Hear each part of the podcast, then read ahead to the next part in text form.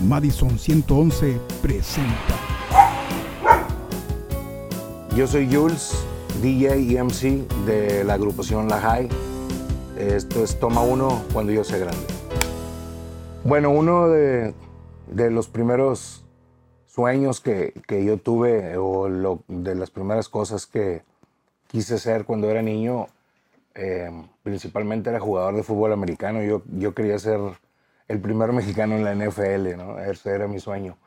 Pero, pues bueno, después eh, las cosas fueron cambiando. Entonces, eh, yo creo que a mí me tocó vivir en una época en donde los que habían sido jóvenes en los 70s se- habían pasado por una época muy rica de música eh, que, que fueron los 50, los 60 y, y precisamente los 70, ¿no? Entonces, entre ellos, pues yo creo que se encontraba mi papá.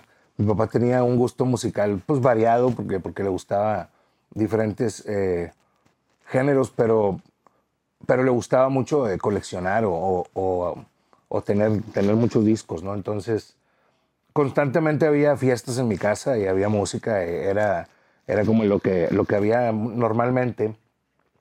Y bueno, la música siempre ha estado muy presente en mi familia. Eh, mi abuela era, era maestra de baile, eh, ponía comparsas y todo, ¿no? Eran otro tipo de, de cosas que, que bailables que se hacían aquí en, en México, bueno, o que pasaban en, partes, ¿no? En, el mundo eh, distinto a lo que ahora conocemos o, lo que fue, como lo, lo que hacían eh, las coreografías para las quinceañeras y cosas así, ¿no? Yo creo que ha ido cambiando, pero, pero bueno, mi abuela pues fuera, era maestra de baile, eh, tengo, pues tengo muchos tíos de, en la familia que son eh, primos hermanos de mi mamá o, primos así en la familia que eh, todos en cierta forma o directa o indirectamente participan en algo relacionado con la música y, y pues bueno, siempre estuvo muy presente en, en mi familia.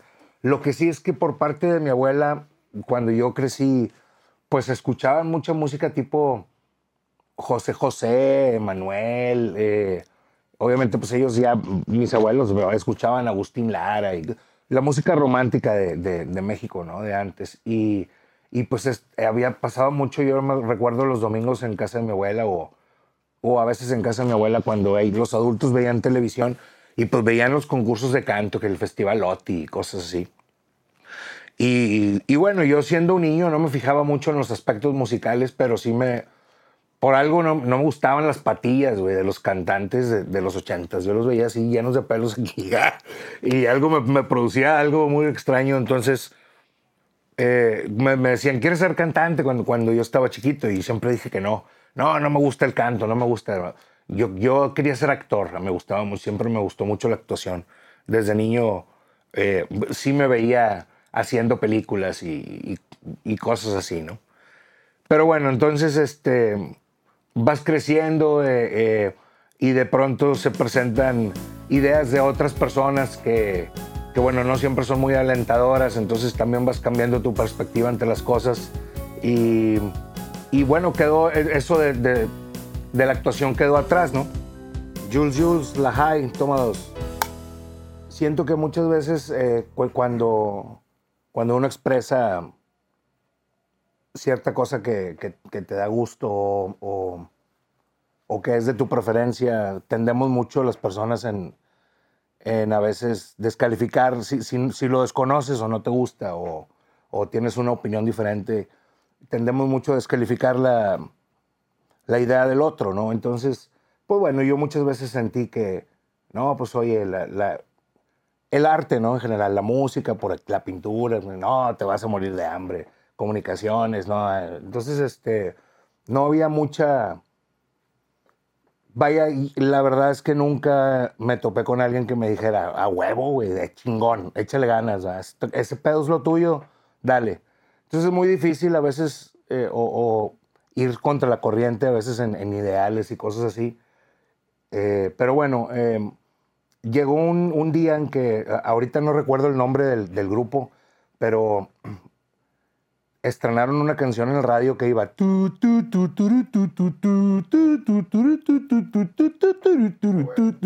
y güey me volví loco Este, y sí era una corriente parecida a lo que escuchaba mi papá. A mi papá le gustaba mucho Earth, Wind and Fire, Rod Stewart.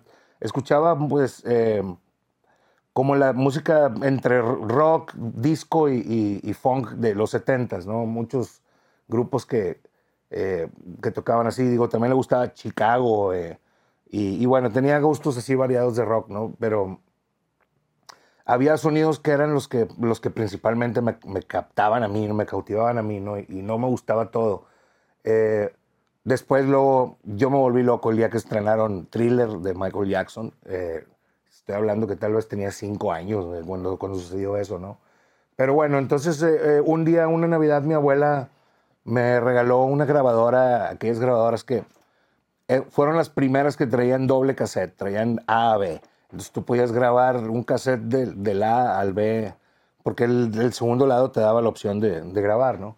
Eh, y bueno, entonces de pronto yo me daba la tarea de que eh, grababa las canciones del radio eh, y luego hacía mis propios remixes. Este, le grababa una parte, le ponía pausa, luego le regresaba.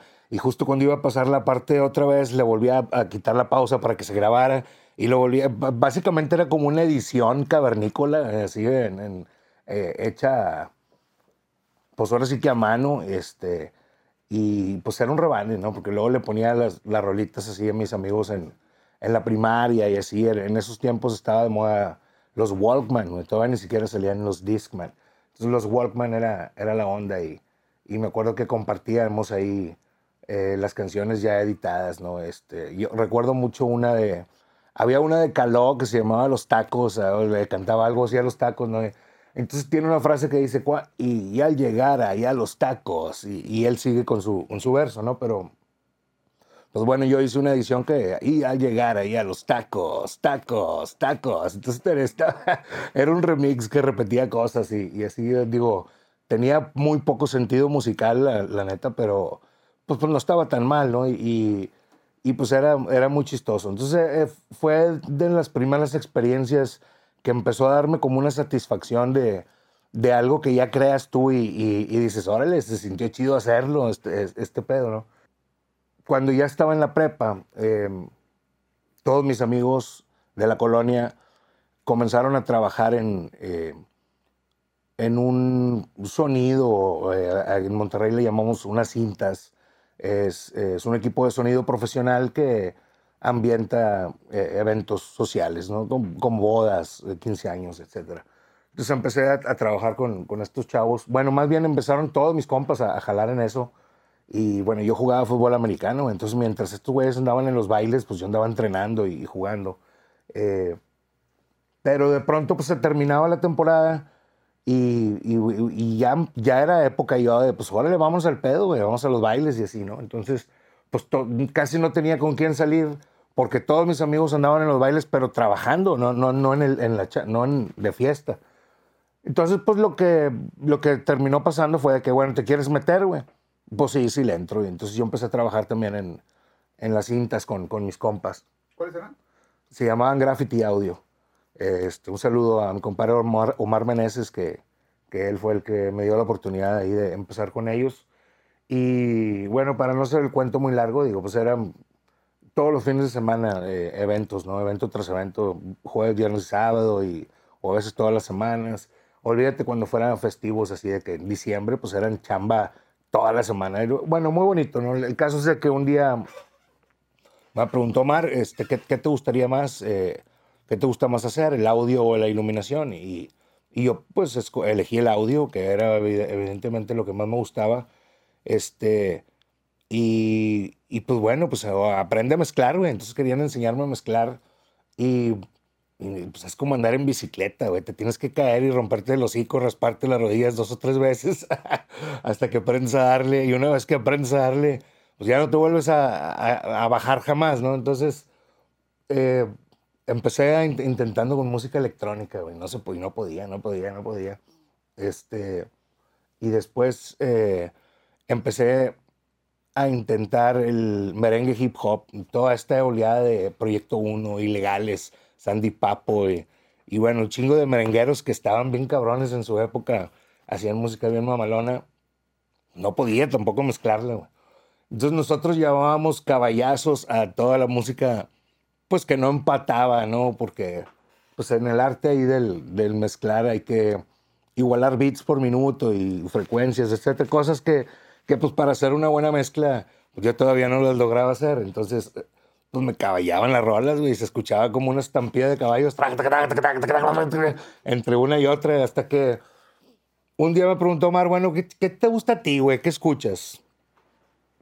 Eh, y, y, pues yo, a mí me gustaba mucho el hip hop. Ya habían estrenado California Love, que fue para mí el día en que yo me, me, me bauticé como rapero. Haz de cuenta, dije, este pedo es lo mío. Eh, le dije, bueno, pues a mí me gusta el hip hop. Y me dijo, bueno, pues tráete tus discos eh, para que empieces a, a mezclar con eso, ¿no?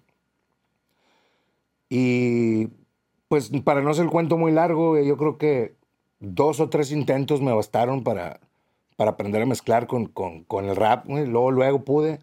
Entonces dije, a, a, lo mejor es bicicleta con llantitas, ¿verdad? Entonces me regresé al electrónico, dije, a ver si es cierto, y, pues ya, ya no podía desmezclarlas, güey. Ahora las mezclaba huevo.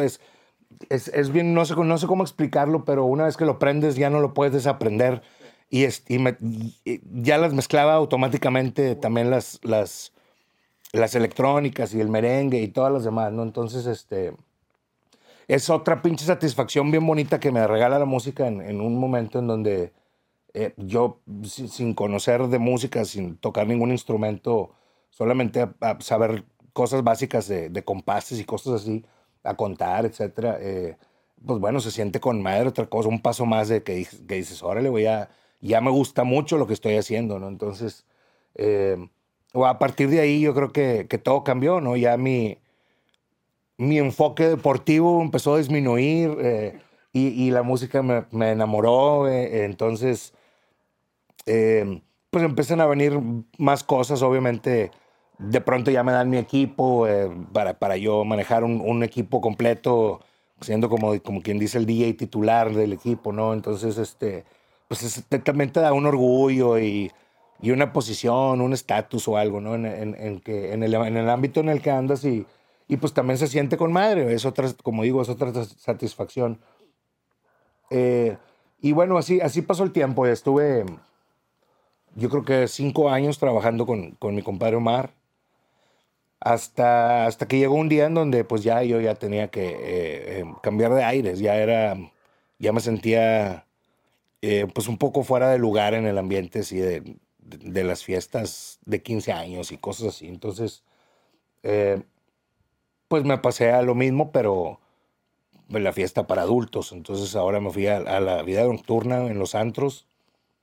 Eh, y pues bueno, es, esa fue otra etapa muy bonita y muy chingona que también fueron, yo diría, cinco o seis años este, continuos de, de, de, vivir en el barrio antiguo prácticamente toda la semana.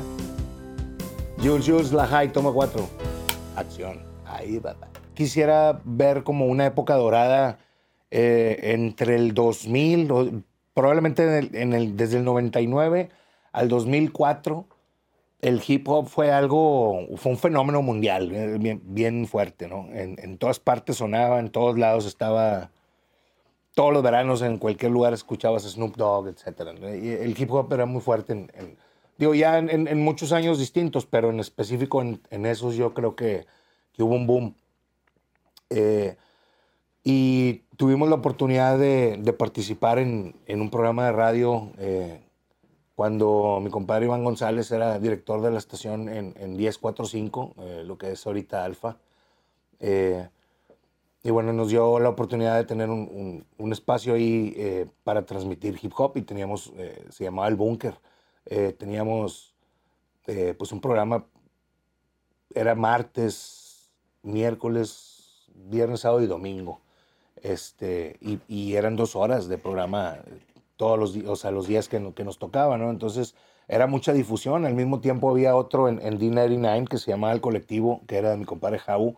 Y bueno, éramos los dos programas, los únicos dos programas en todo México que transmitían hip hop y estábamos a la misma hora y en la misma ciudad, entonces teníamos controlado el barrio antiguo pues, bien, bien duro porque pues era, ahora sí que las únicas estaciones de, de radio o los únicos programas de radio que emitían el hip hop también tenían su recinto eh, pues exclusivo en el barrio antiguo, ¿no? Entonces, el único lugar donde podías ir a escuchar hip hop era, era en la República o en el At Loft o los que, los que estuvieron en su momento, ¿no? Porque nunca hubo así como que 10 antros de hip hop al mismo tiempo. Entonces era, era uno, eran dos y, no había espacio para más, la verdad. Pero eh, bueno, a, partir de, entonces, que fue una época que, se difundió mucho el, hip hop eh, gracias a, programas de radio y, a los antros y, pues uno, que otros medios más,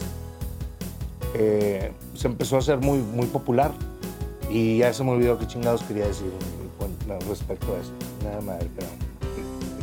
Jules, Jules, La High, toma 5. Y bueno, entonces teníamos el, barrio antiguo a reventar con, los programas de radio y, con los, antros de hip hop en barrio. Y, bueno, llegó, todo esto llegó a su fin, se terminó un ciclo que, que, que pues se tenía que cerrar. Pero a partir de ahí me gustaría decir que probablemente ya van 20 años en los que ahora el cualquier antro que tú vayas, en, por lo menos aquí en Monterrey, no importa si son de Colombia, si son de cumbias, si son de, electrónica, en todos vas a escuchar una canción de hip hop, en todos los antros. Entonces ahora, pues ya el hip hop, digamos que en ese, tiempo llegó para quedarse y y pues le pasó lo que ya le ha pasado a muchos otros géneros maduros, ¿no? Que, que pues bueno, llega el punto en donde hay que darle entrada o paso a, lo que sigue, pero ya estás establecido y, y, queda siendo como un clásico, ¿no? Como, como hoy, hoy en día estoy seguro que no hay, no hay ni un antro en el mundo que vayas y, y pues no toquen Next Episode California Love o Jump Around o una canción de Eminem eh, o Drop It Like It's Hot. Eh, en algún lugar vas a escuchar siempre a huevo una, una canción de hip hop como, em, como una de rock, ¿no? Ya, es algo de, de, cajón. Eh, y bueno, luego ya después este, cambian las cosas. Me, fui del país un tiempo y, y cuando llegué me, tocó volver a tener que aprender cosas. Me, me sentí un poquito desconectado cuando regresé con el con el movimiento musical, sobre todo porque se había vivido tiempos difíciles o un poquito feos aquí en la ciudad o en el país en general, en donde todo había cambiado, ya la vida nocturna no era como, como era cuando yo me había ido, eh, ahora era distinta, eh, mucha, mucha de la juventud o de la, de la generación que estaba en el momento de la adolescencia donde ya te puedes salir a desmadrar, al, te puedes salir al pedo, ya no habían sido educados como nosotros, con, con DJs que te iban presentando música nueva o te iban... O sea, tú, escuchabas una música, una rola nueva chingona porque la pusieron en tal disco, en tal antro, o porque la pasaron en el DirecTV, etcétera. No había... Los recursos musicales también no, no eran tan fáciles como hoy en día que, ya, que, que como es, como lo, que quiero decir es que la diferencia es, estos chavos crecieron con, con YouTube. Ahora el, la música se volvió a la carta, ya no es como que te atienes a lo que te presenten y tú buscas por tu cuenta lo, lo que puedas encontrar. Aquí sí es ya lo que, quiero es este pedo y, y, eso es lo que vas a ver, ¿no? Ahí no hay, no hay vuelta de hoja y no hay que andar chilereando, no, no te tienes que aventar un álbum de 16 tracks para descubrir que nada más venía una canción buena en todo el pinche disco. o al revés, ¿no? Eh, había discos que los comprabas por una pinche rola y resultaba que venían 18 y luego se, quedaban 20, 30 minutos en silencio y aparecían dos bonus tracks, güey, que que no... Entonces ya eran 20 rolas que estaban buenísimas, 18 rolas, güey, y, pues era, era, era un una cosa diferente a, la de hoy, ¿no? Eh, em, la High Jules Jules in the motherfucking house, take three. Em, va pasando el tiempo y de pronto ya no, yo ya me, estaba sintiendo, tuve una época en donde me sentía un poco desprendido o despegado de la música, ¿no? no estaba entendiendo lo que estaba pasando y, y pues me refugié en mis discos viejos, y seguí escuchando eh, mis clásicas, ¿no? Entonces este, volví a mi playlist, seguía oyendo las mismas rolas. Sí, me gustaba algo de lo nuevo porque nunca dejé de, de, tratar de, mantenerme al día con, con la música por, por esta cuestión de, de, cuando estoy como DJ, eh, pues siempre quieres estar a la vanguardia con, con, lo último y así, ¿no? Entonces, pues de, cierta manera me, me mantenía informado o, empapado con lo nuevo, pero nada más del hip hop, lo demás no me estaba interesando mucho. Y, y bueno, así, me, así pasé un tiempo, yo creo que con, la, con el 75% de la música vieja dando vueltas otra vez y dándole oportunidad a muy poco a, entrar, ¿no? Eh, y no porque estuviera cerrado, simplemente eh, eh, sí había cosas que pues, no, no me gustaban. Y sí las escuchaba y, decía, vamos, al chile no, no, no, no, es lo mío, ¿no? y bueno, después ahí por cuestiones de la vida me volví a ir de Monterrey a, a, vivir a otra parte del país. Este, y cuando sucede esto, mi compadre Dem, eh, que, que, es también parte de, de la High, eh, me platicó de, de Roland y, me dice, no, pues este, tengo un amigo eh, que, que, está haciendo esto, este, son, un, son un grupo, están con madre. En ese tiempo este güey estaba con los Lunatic Kings, con, con compadre Gar, Garbacento. ¿Quién más estaba con, con ustedes ahí? Y MCS. Un saludo a mi compadre MCS también. Eh, y bueno, yo escucho tal vez un par de, canciones de, los Lunatic Kings que me, que me pone David y, y le dije, oye, güey, órale, güey, está tan con madre, güey, qué pedo.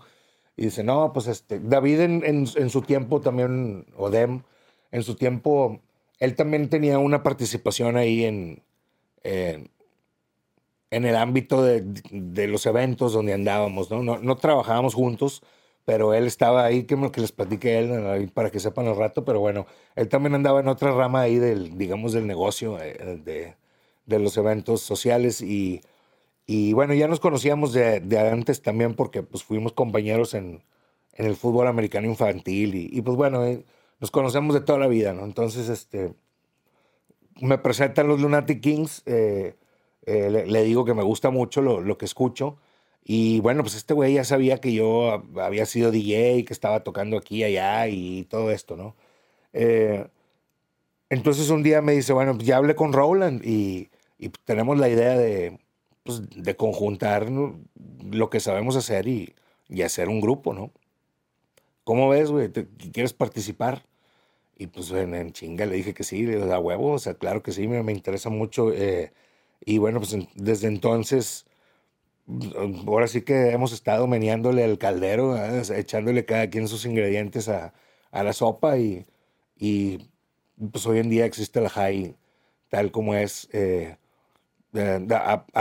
gracias a, que Dem un día eh, pues propuso que, nos juntáramos a trabajar, ¿no? Y, y yo creo teniendo similitudes en, en, en carácter, eh, somos de la misma vivimos en la misma área de la ciudad, eh, tenemos las mismas costumbres. Em, yo creo que somos muy similares en muchas cosas y, y hay una diferencia de generación que, que no resulta ser un, un puente que, que, nos separe, más bien es algo que nos une, que, que yo creo que estamos en un, en puntos generacionales bien bonitos en, en, donde en el que nos encontramos nosotros y en el que se encuentra Rowland y, Zach Moya ahorita, por ejemplo, que eh, te, pues te, permite ver para arriba y para abajo en, en, en, en, muchas cosas, en las ideas, en cómo la gente piensa y, así, ¿no? Y, y, pues bueno, es una oportunidad maravillosa, la, la neta, que, que la vida nos da de, de, de poder tener la facilidad de hacer lo que nos gusta, que es expresarnos musicalmente o, por medio del arte y, y, bueno, pues aquí vamos a estar dándole hasta que se caigan las llantas, ¿no? como decía Nate Dogg. Y bueno, yo siempre he dedicado al arte, eh, estudié diseño gráfico y publicitario. Eh, siempre me gustó todas las artes, eh, como la, vaya, la pintura, la música, obviamente, el, teatro. Y, y, bueno, pues aquí seguimos.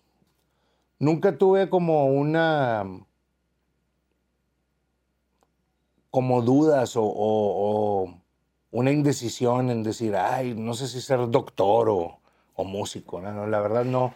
Yo creo que cuando tú, cuando me vino la decisión por, por elegir una carrera, no estaba tan informado de, de, que la música se podía estudiar a, un, nivel profesional. Y, bueno, tampoco me interesaba ser ingeniero en civil ni, ni algo así, ¿no? Entonces, eh, sentí que el diseño gráfico era lo más eh, cercano a, la expresión artística, que, era lo que a mí me gustaba y, pues por ahí fue el, por, donde, por donde decidí darle y, siempre desde el principio pues supe que quería ser diseñador, jamás, jamás sentí que quisiera ser abogado, doctor o, otra cosa, la, neta no me, no me atraían las, las otras profesiones, eh, no me trajeron nunca mucho, no me, me atrajeron mucho y y pues ahí, por ahí fue. Super. Jules Jules en la casa, la artritis. Ah. la high. Toma 6, Zach Moya, MC. Cuando yo era niño, eh, igual que Jules, este, yo creo que, y que Dem también, eh, tenemos un poco de la misma cultura eh, arraigada aquí en, en Monterrey porque yo eh, desde los cinco años jugué fútbol americano de igual manera y, y uno también de mis sueños siempre fue el tratar de ser, pues, eh, ese deporte de manera profesional, ¿no? Jugar, jugar fútbol americano de manera profesional, llegar a la NFL, pues era obviamente algo que todo, todo amante de este deporte, pues bueno, es un sueño para cada uno de nosotros pues yo empecé a tener eh, contacto con la música pues desde muy chico en, mi casa también mucha música mucho eh, tema de Luis Miguel eh, Amanda Miguel también ay Dios pues varios artistas de diferentes géneros de aquellos de aquellos años no de los de los 70s y de los 80s yo creo que era lo que más escuchaba mi papá la de mi mamá. Eh, yo, este, pues de, pequeño también uno, yo creo que el, en mi adolescencia más que nada, ya cuando uno empieza a tener como noción, ¿verdad? De, lo que es este, la vida, o bueno, empiezas a como ver distintas cosas en la vida, fue cuando tuve ya mi acercamiento con, con la música, ¿no? Eh, en, en la secundaria. Yo recuerdo que una vez llegó mi hermano y, un primo mío con un, con un cassette de aquel entonces eh, de Eminem, que eran, eh, ¿qué te diré? ¿Qué, años serían? Pues no sé, 90 y... No, no, yo creo que 2002, algo así, entrando finales de los 90, principios de los 2000, este, llegó mi hermano con un cassette de Eminem a la casa eh, de ambos lados y pues obviamente eh, luego, luego mis, eh, mi primo y mi hermano empezaron a, a, pues a usar ese cassette, ¿no? A, ponerlo ahí en la casetera, a empezar a reproducirlo. Y fue, yo creo, de los primeros acercamientos que tuve yo con el hip hop, ¿verdad? Buscando otro tipo de géneros, porque pues en ese entonces también estaba muy fuerte lo norteño, ¿verdad? duelo, pesado, intocable, todo ese tipo de música que, pues bueno, soy muy fan también de esa música, pero yo creo que cuando empecé a escuchar hip hop, cuando empecé a, a, ver lo diferente que puede ser el hip hop también, porque no solamente era rap, bueno, en su momento era Eminem soltando puras barras, puros punches bien crudos y bien fuertes y, ay, güey, o sea, sentías, sentías como esa vibración, esa energía que te transmitía al momento de que estaba en la rola pero después, bueno, esos fueron mis primeros acercamientos y también el, la ropa en el hip hop, ¿verdad? El, estilo que se utilizaba, pues pantalones tumbados, camisas tumbadas, eh, botas de caterpillar, eh, eh, traer arete, este, traer este, un, un paliacate, una gorra, una cadena gruesa, larga, ¿verdad? O sea, ese tipo de estilos yo recuerdo que pues marcaron mucho mi, mi, adolescencia, más que nada, ¿verdad? Pues fue, fue, yo creo que tendría como unos, esto que te estoy hablando fue entre los 9 y, y, 15, ¿no? O sea, entre esa, entre esa, en, en esas épocas cuando era muy estaba muy de moda el tema de las pandillas también.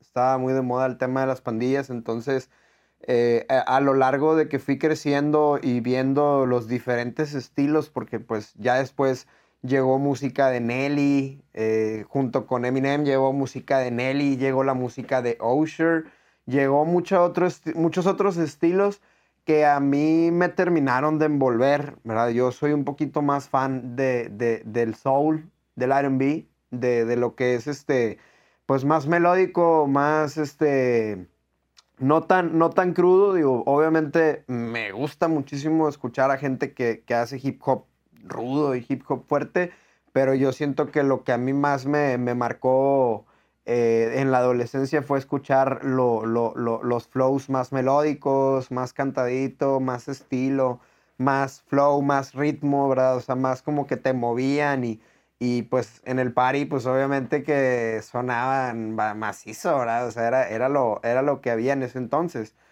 Y, ay, pues yo, yo como quiera, eh, bueno, soy, soy actualmente, ¿verdad? Y también me dedico a eso, eh, soy licenciado en Derecho. Eh, mucha de mi familia también son licenciados en Derecho y yo recuerdo que, pues, siempre me encantó la música, para mí siempre ha sido algo muy pasional, algo que transmite eh, algo dentro de ti, ¿verdad? O sea, que, es algo que te transmite eh, no solamente las palabras, sino como la sensación con la que la gente lo puede llegar a conectar, ¿verdad? O sea, para mí la música siempre ha sido eso, tratar de conectar con la gente, ¿verdad? De, transmitir algo y que la gente también se siente identificada con eso que, con eso que tú quieres transmitirle a la gente, ¿verdad? O sea, puedes cantar de amor, puedes cantar de, desamor, puedes cantar de tristeza, de felicidad, eh, eh, de odio. Hay gente que, canta de odio, cada quien, pero, o sea, hay mucho,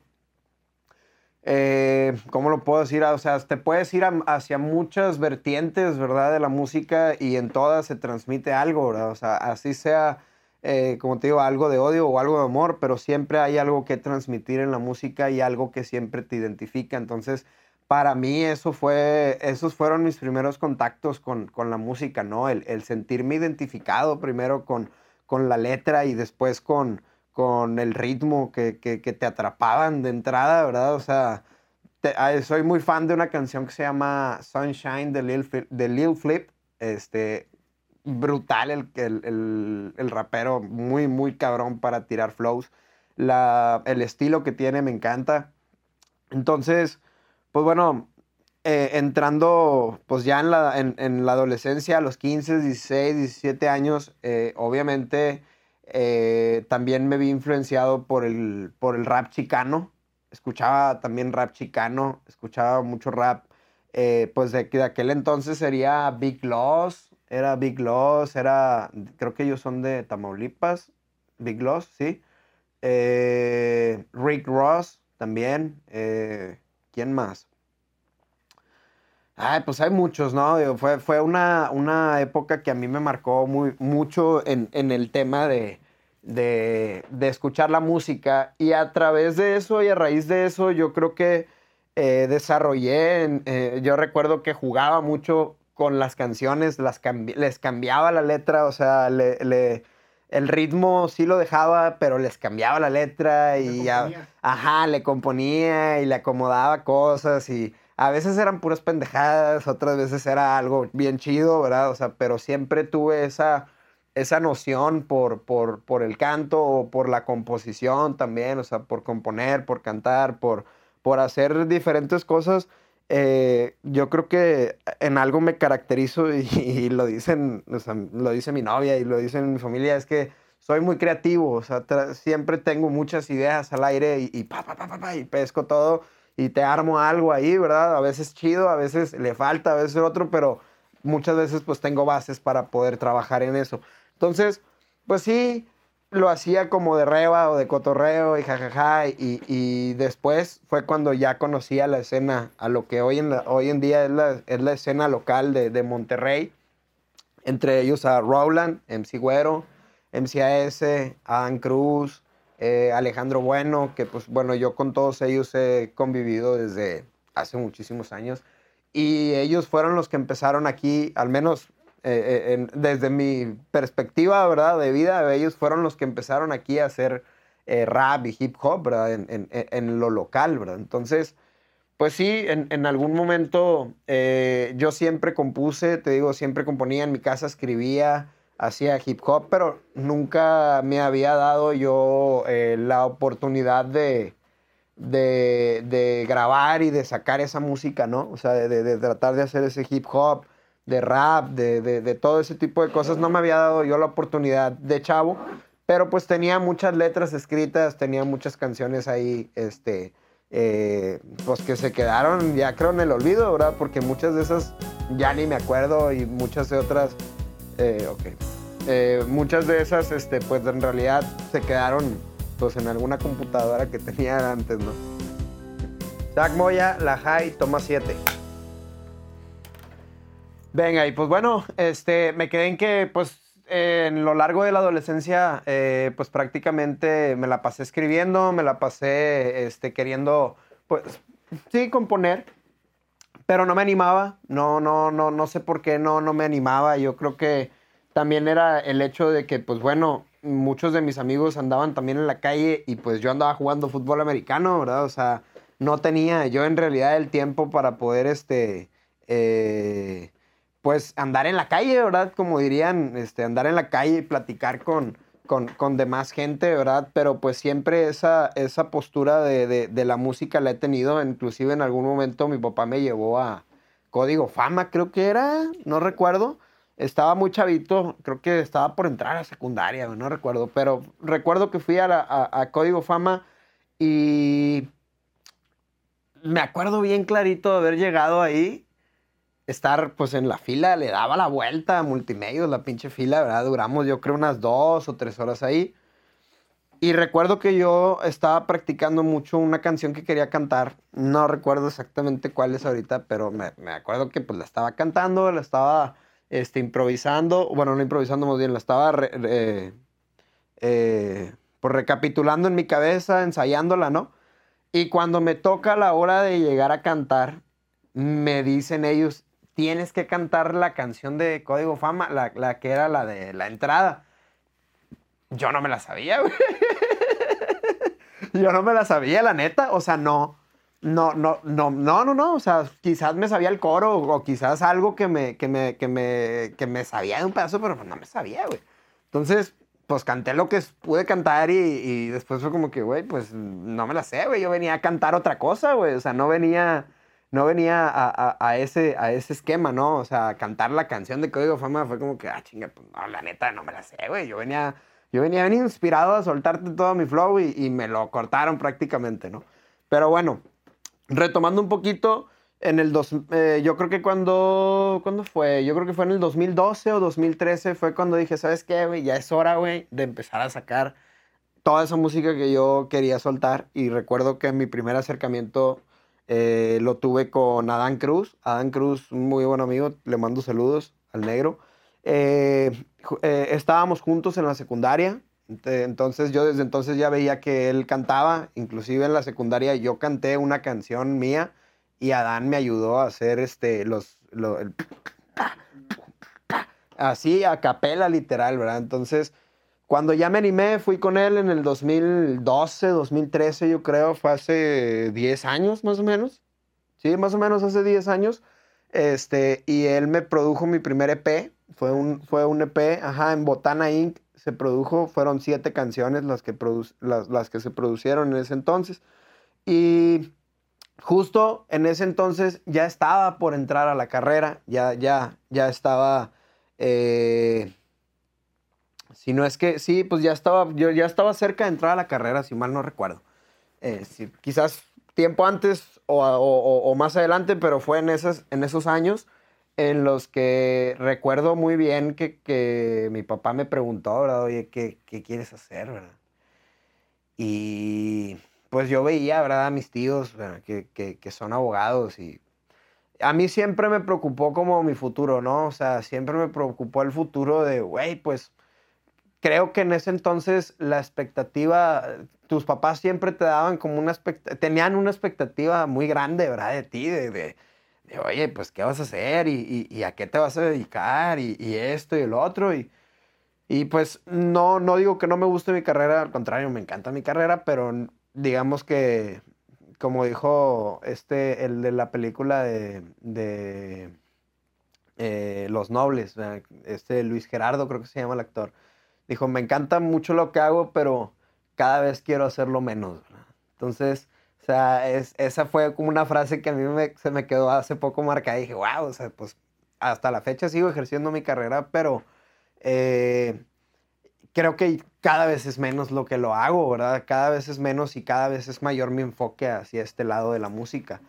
Eh, entonces, fue muy difícil para mí porque sentía que si le decía a mi papá que me quería dedicar a la música, quizás pues me iba a decir que no, ¿verdad? Porque obviamente él estaba, no digo que estuviera en contra del hip hop, ¿verdad? O sea, como tal, pero pues siempre me decía, ah, esas son puras pendejadas, ni saben lo que dicen, y, o sea, y nada más están hablando puras pendejadas, y la chingada, y enfócate, y la, la, la, y, y el deporte, el fútbol americano, la beca en la prepa, este, la beca en la universidad para jugar, o sea, siempre como en, en ese estilo, pues ya sabes, Monterrey muy agringado, ¿no?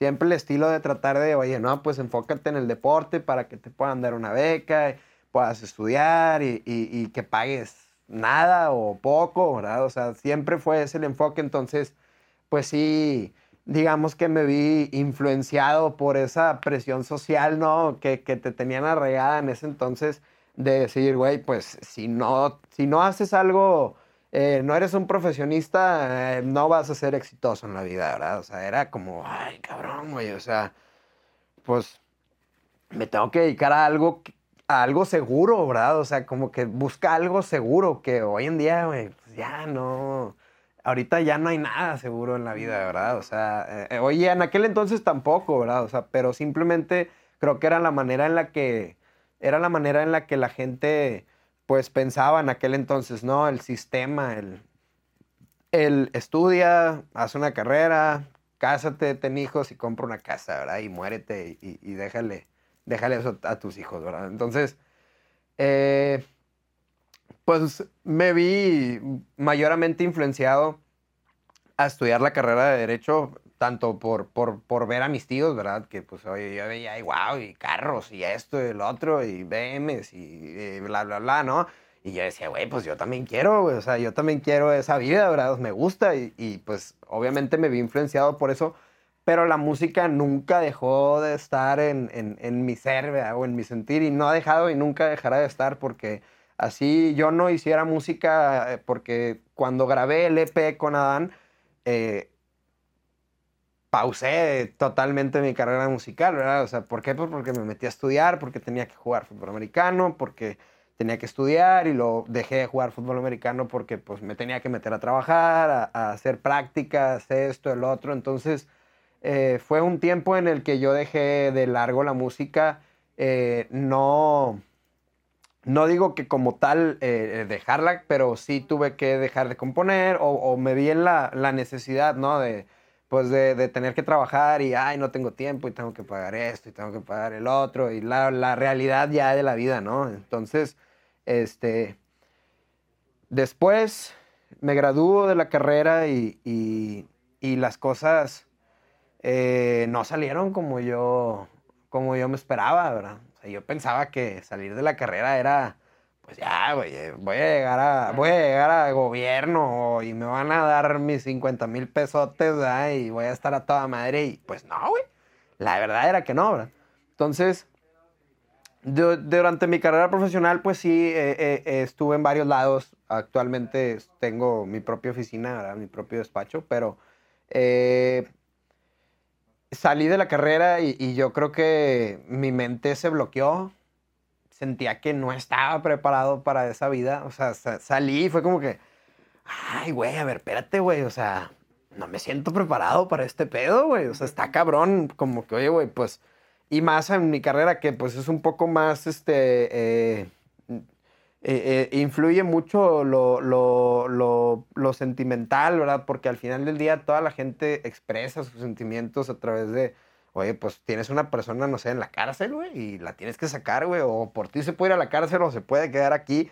Es una presión fuerte, ¿verdad? O sea, esa no, es cualquier cosa y más para mis 22 años, 21 años que tenía cuando me gradué. Entonces,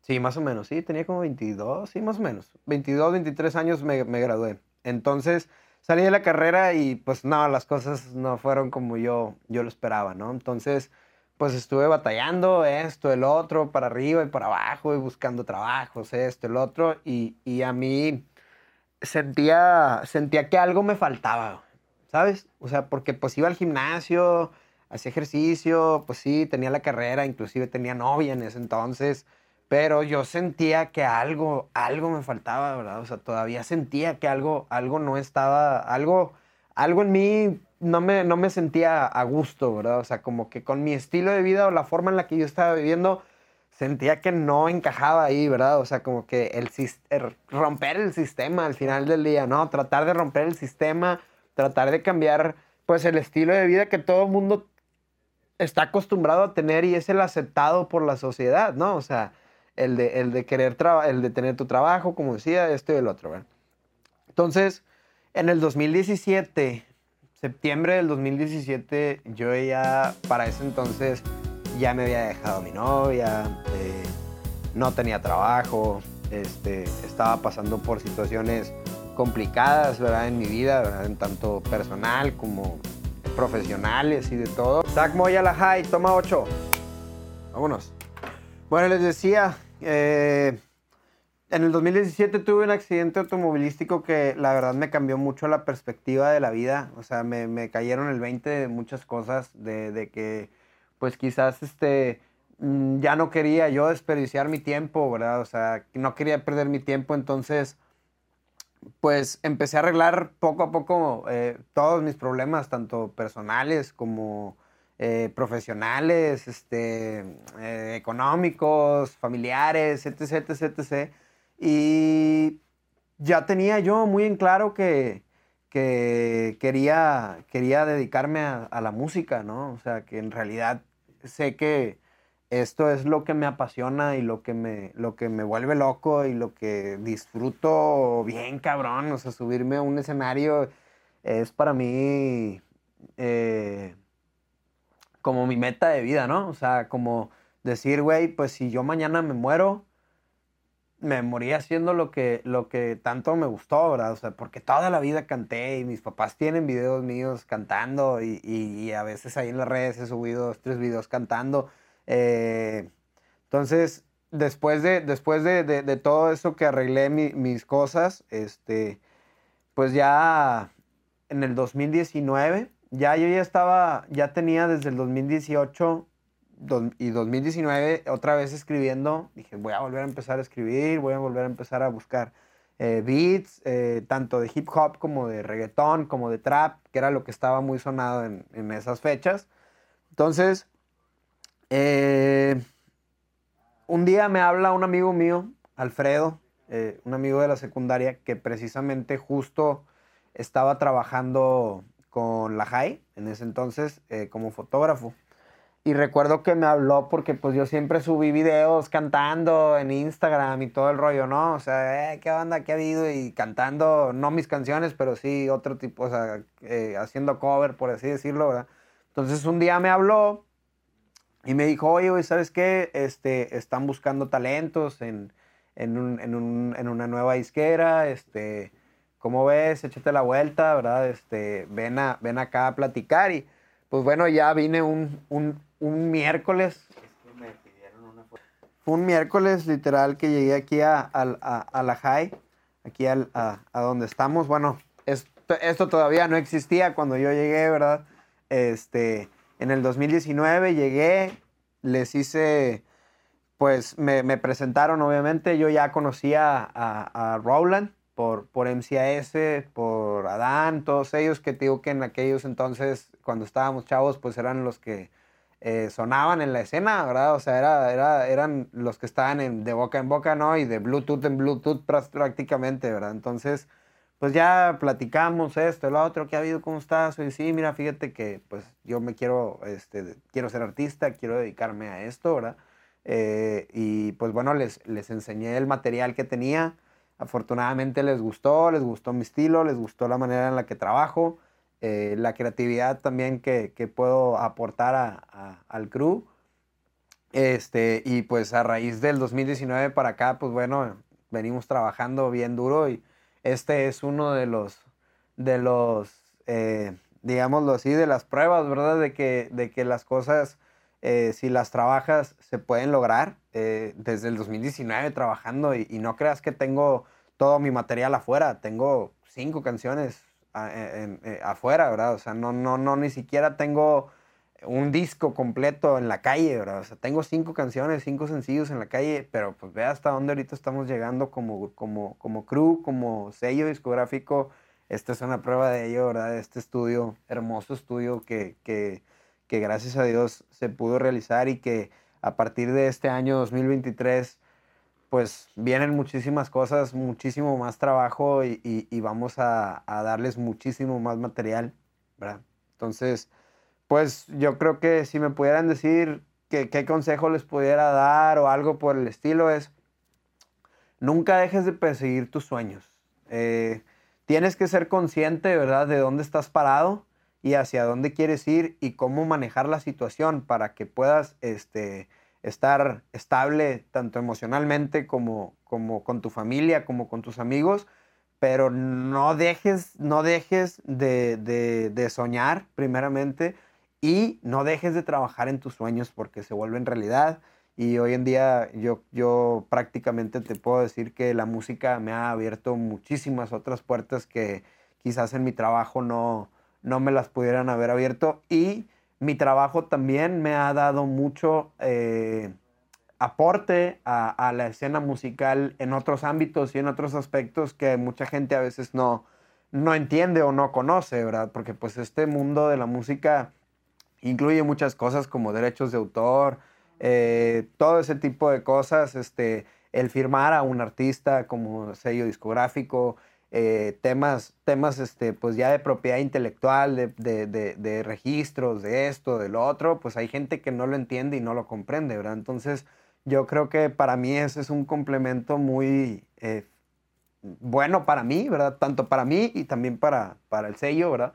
Este, el poder eh, aportar esas dos áreas de, mi expertise, por así decirlo, eh, eh, y, poder pues aportar no solamente en, lo musical, sino también en, en lo operativo, en, en, las otras, en tras, tras, bambalinas, como dicen, ¿verdad? O sea, por la parte de atrás del, del telón, ¿verdad? Que, que realmente atrás del, del, telón es donde suceden las cosas, este, donde se hacen muchas cosas, ¿verdad? O sea, no, todo, todo engloba a, llegar a una persona, al artista, al escenario, pero todo el trabajo que se tiene que hacer antes, ¿verdad? Tanto como de un productor, como de un compositor, como del guitarrista, como del baterista, todo eso influye para que el artista pueda hacer lo que, lo, lo que hace, ¿verdad? En el escenario.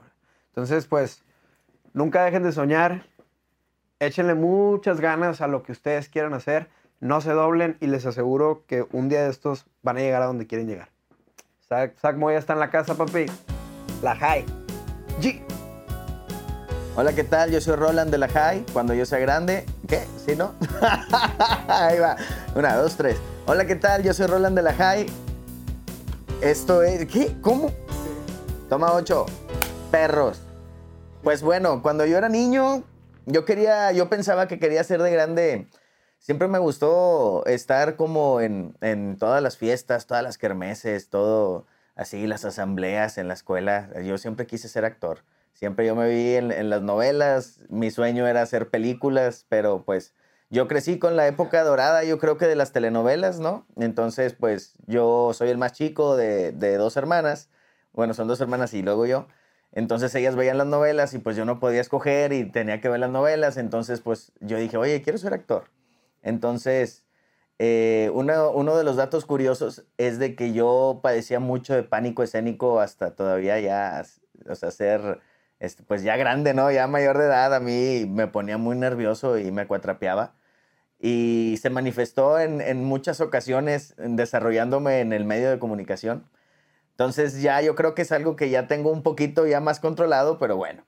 Este, en mi familia nadie es música, o sea, nadie se dedica a la música. Obviamente sí eran muy fiesteros, todos tienen muy buen baile, todos así, pero pues nadie se dedicó a la música. Y lo más cercano que yo estaba en aquel entonces, cuando me, me tenía que acostumbrar a lo que ellos ponían, era la música cumbia, ¿no? Intocable, grupo pesado, todas. La época dorada Intocable, pesado, que yo estaba chiquito, era lo más cercano o mis primeros comienzos con la música. Entonces ya fui creciendo, obviamente empecé a escuchar más grupos, entre ellos, eh, por ejemplo, de aquí de Monterrey, pues era El Gran Silencio, Celso Piña, eh, Control Machete, eh, pero pues yo estaba tan pequeño que no, yo no sabía el contenido que era, pues sí, yo, yo no le prestaba atención a lo, a lo, que ellos hacían, simplemente lo reconocía porque estaban sonando en la radio y veía sus videos en la tele, pero hasta ahí, entonces pues ya todo esto fue avanzando. Yo fui creciendo, de repente empecé a escuchar, eh, empezó a sonar mucho lo que era Blink 182, también estaba tiempo después Linkin Park, eh, había, también estaba, que era, ya Limp Bizkit me gustaba porque ya era un poquito más agresivo, pero como quiera traía música de rock a mis gustos. Entonces, pero él, él salía rapeando, entonces yo me gustaba mucho, pero yo no sabía qué era lo que quería hacer ya empezó la secundaria, con la secundaria, eh, en, la primaria, ya en sexto, ya tenía un poquito más de noción. Eso, eso eran mis épocas de, primaria, pues los acercamientos así como que con el público, con la multitud, fue en las kermeses, ¿no? En las asambleas. Y de ahí me empezó a gustar porque er, era una energía muy bonita cuando tú salías al escenario, ¿no? Entonces como que algo que a mí me empezó a llamar mucho, pues fue obviamente eso. Yo, yo quería ser actor, se me estaban presentando las oportunidades, porque pues yo lo quiero ver así, ¿no? De que cada situación es una oportunidad. Entonces, eh, entré a la secundaria y en la secundaria empecé a escuchar hip hop. Pero yo me cambié de colonia, donde yo crecí, tuve una infancia muy feliz, la verdad. Con mis amigos jugué fútbol, estuve en la patineta, estuve, salí en los patines, en la bicicleta, fui a skate parks. Eh, tuve una infancia muy, muy, muy, muy, muy feliz, pero cuando me cambié de casa, estuve en plena adolescencia. Y bueno, estaba entrando en mi adolescencia y me empezó a gustar mucho el graffiti. Entonces eh, yo empecé a practicar el graffiti, el graffiti de una manera ilegal. Eh, también me tocó pertenecer a algunos cruz y unas pandillas del de, municipio de Guadalupe, Nuevo León. Y pues bueno, yo estaba en la secundaria 50, pero yo vivía acá en Guadalupe, por donde se encuentra el nuevo estadio, y me juntaba pues ahí con, con la racilla de ahí, ¿no? Entonces eh, em, empecé con toda la gente que me empecé a juntar en esa colonia, a todos les gustaba el breakdance y escuchaban hip hop. Ellos escuchaban Violadores del Verso, SFDK, Nach Scratch, escuchaban mucho rap de España, pero yo lo escuchaba y yo decía, es que yo necesito algo más, ¿verdad? O sea, eso no me llenaba al, 100%. Y pues empezamos a vivir la cultura, yo hacía graffiti, me gustó mucho el beatbox. Y, de repente mi familia compró un karaoke y, y, en el Puente del Papa, porque pues me tocó ir todos los domingos al Puente del Papa, ya sea comprar válvulas para los grafitis o o pues para escuchar música, a ver qué encontrábamos y pues te vendían canciones en donde al final de, al final de, bueno, te vendían discos en donde al final del disco venía una instrumental de ese grupo, entonces nosotros lo poníamos en el karaoke y empezábamos a improvisar. Yo tenía 12 años cuando hacíamos eso y ahí fue donde me empezó a gustar ya al 100% que yo empecé a, esto es lo que quiero, esto es lo que quiero, pero a mis 13 años empecé a escuchar una canción que la canta Sinful el Pecador, este, que esa fue la canción que, que hizo que yo dijera, esto es lo que yo quiero hacer, esto es lo que me llena, mira cómo escribe, cómo se expresa, lo que dice, se le entiende todo 100%, entonces la instrumental muy agresiva. Y yo dije, esto, esto es lo que yo quiero hacer. Obviamente yo no sabía hacer música, no sabía escribir, pero ya me aventaba ahí las batallas de freestyle en el karaoke que teníamos, entonces eh, ya avancé segundo de secundaria y hasta tercero, eh, yo tengo un amigo que se llama Garbacento y él me presentó a un amigo que se llama MCAS y nosotros empezamos a decir, oye, no, pues yo también hago, hago, hago canciones, yo también escribo esto y me dice MCAS, oye, pues tengo unos amigos que graban canciones, entonces pues vamos con ellos y, y a que nos graben. Entonces prácticamente nuestra primera canción fue, eh, MCAS ya tenía eh, dos canciones grabadas anteriormente. Y mi primera canción fue con una agrupación que éramos nosotros tres, que nos llamábamos Lunatics Kings, que era MCAS, Garbacento y yo y lo grabamos en Lírica Suprema Records. Eh, yo tenía, en aquel entonces tenía 14 años y nos, atendieron los líricos de Guerra, Yaco y Maco. Entonces les mando un saludo a ellos porque ellos pues nos grabaron nuestras primeras canciones. Y ya después de ahí yo me fijé qué era lo que ellos utilizaban para grabar, ¿no? Porque yo decía, es que yo también lo quiero hacer. E, ellos tienen una computadora, yo también tengo una computadora, yo también creo que puedo hacer eso. Entonces ya eh, me fijé cómo se llamaban los programas, los busqué en internet, los pude conseguir y desde los 14 años le empecé a mover a la producción musical. Entonces ya fue avanzando, le empecé a entender, ya me compré un equipito, al principio era el equipo básico que tenía la computadora, que era el micrófono de popote, el blanco, y con ese empezábamos a grabar las canciones y yo le ponía una, una esponja de las amarillas con verde, según yo de antipop. Entonces así grabamos y después nuestras canciones empezaron a sonar, que era cuando la época empezó a, apenas a hacerse conocido YouTube. Y nuestras canciones ya estaban en YouTube, pero nosotros no las habíamos subido, ni siquiera la gente generaba de YouTube ni nada. En aquel entonces estaba una plataforma que se llamaba MySpace y en MySpace fue donde nosotros nos empezamos a ser conocidos. Entonces, eh, ya pasando, nosotros estábamos en tercero de secundaria para la preparatoria, en, así, empezando la preparatoria, nosotros estábamos MCAS y yo afuera de, de, la preparatoria 15 en la Pepsi y una persona estaba escuchando nuestras canciones. Entonces nosotros nos acercamos con esa persona y le dijimos, hey, güey, somos nosotros. Luego, no, no es cierto, él es MCAS y MC Güero. Y luego, no, güey, pues somos nosotros. No, no es cierto, ellos son raperos. Pues nosotros somos, güey. Y no, y no creían que éramos nosotros los de las canciones. Nos tocó una época muy diferente a la que se vive ahora porque ahora, pues bueno, te compras un celular y ya tienes todas tus redes sociales, ya te puedes tomar fotografías que se ven profesional.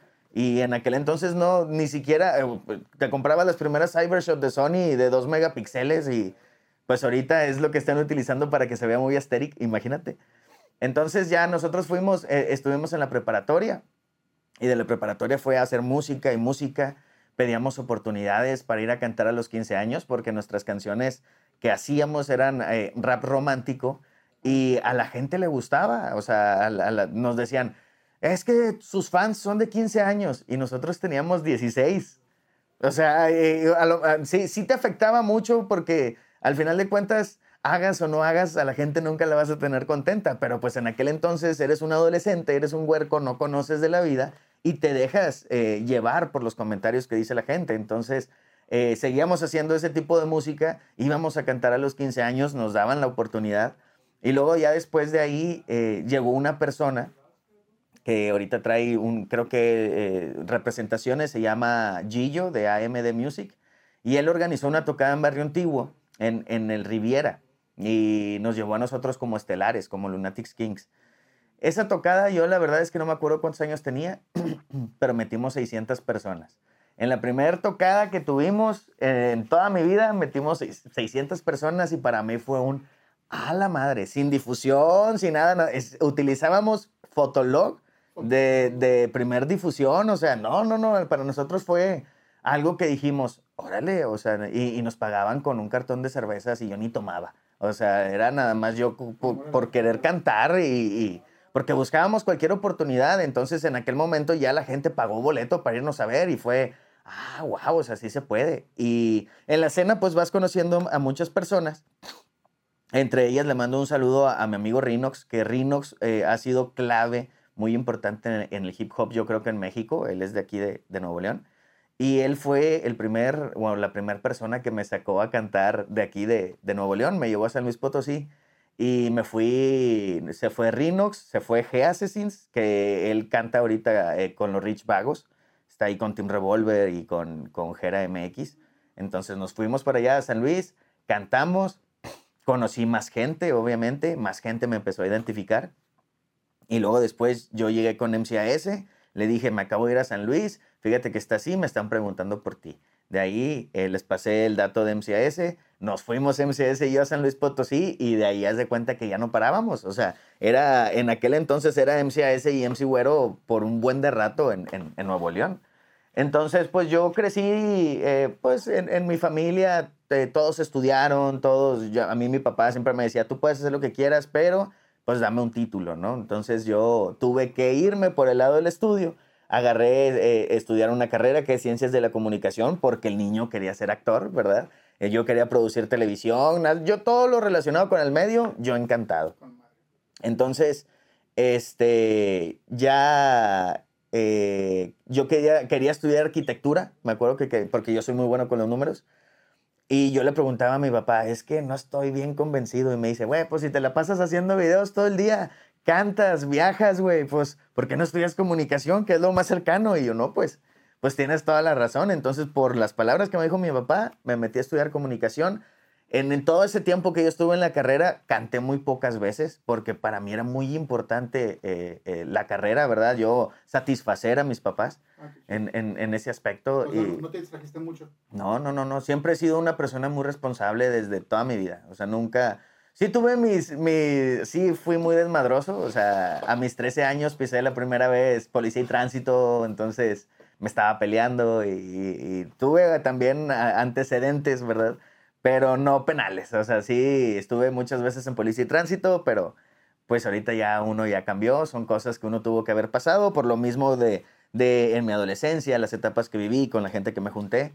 Pero la música me ayudó mucho a no desviarme tanto. O sea, sí me gustaba el desmadre, pero la música hacía que no, güey. No, ¿por qué? Porque eh, eh, la gente te ve, güey. O sea, la gente te ve y no está bien que estés dando un mal ejemplo, ¿verdad? O que te estén viendo que estás valiendo queso allá en la esquina o lo que sea, ¿no? Entonces siempre eh, me pongo un límite y, y, ya, total, en, en, todos esos años siempre yo grabé las canciones de la gente que estaba a mi alrededor. le grabé un disco a Skipper Ramírez, le grabé muchas canciones a Sargento Raba, a MCAS, a Dan Cruz. Eh, y, he estado muy metido en la escena. Tengo colaboración con Gera MX hace, pues ya de hace bastante, pero sí me he estado moviendo, sí conozco mucha gente de la escena. Y, y de pronto empezamos a avanzar. Yo me enfoqué en mi carrera, MCAS despegó, dio el golpe, lo firmaron y todo, porque pues digo, es muy bueno en lo que hace y, tenía bastantes seguidores, entonces pues todos lo apoyaban de una manera impresionante. Y yo vi ese lado de, crecimiento de un artista, mi mejor amigo, o sea, cómo crece y pues el sueño de uno es obviamente también es ser conocido, ¿verdad? O sea, yo, yo lo veía y yo, mira, estoy tan cerca de, de, lo que él está y, y yo le he aprendido muchas cosas a él. Entonces, aprendí que cada quien tiene que hacer su camino. Entonces yo hablé con MCAS y yo le dije, ¿sabes qué? Eh, creo que pues tú eres tú, ¿verdad? Y, yo tengo que hacer mi camino, carnal. Entonces pues le tengo que dar. Él lo tomó pues así de que a todo dar, de que güey, qué bueno y la chingada. Y, somos todavía muy, muy buenos amigos. Yo después de que nos, nos separamos como musicalmente, porque siempre no nos hemos separado como amistad, y yo hice un proyecto que se llamaba Vanilla que era con Mariana Sepúlveda y yo, MC Güero.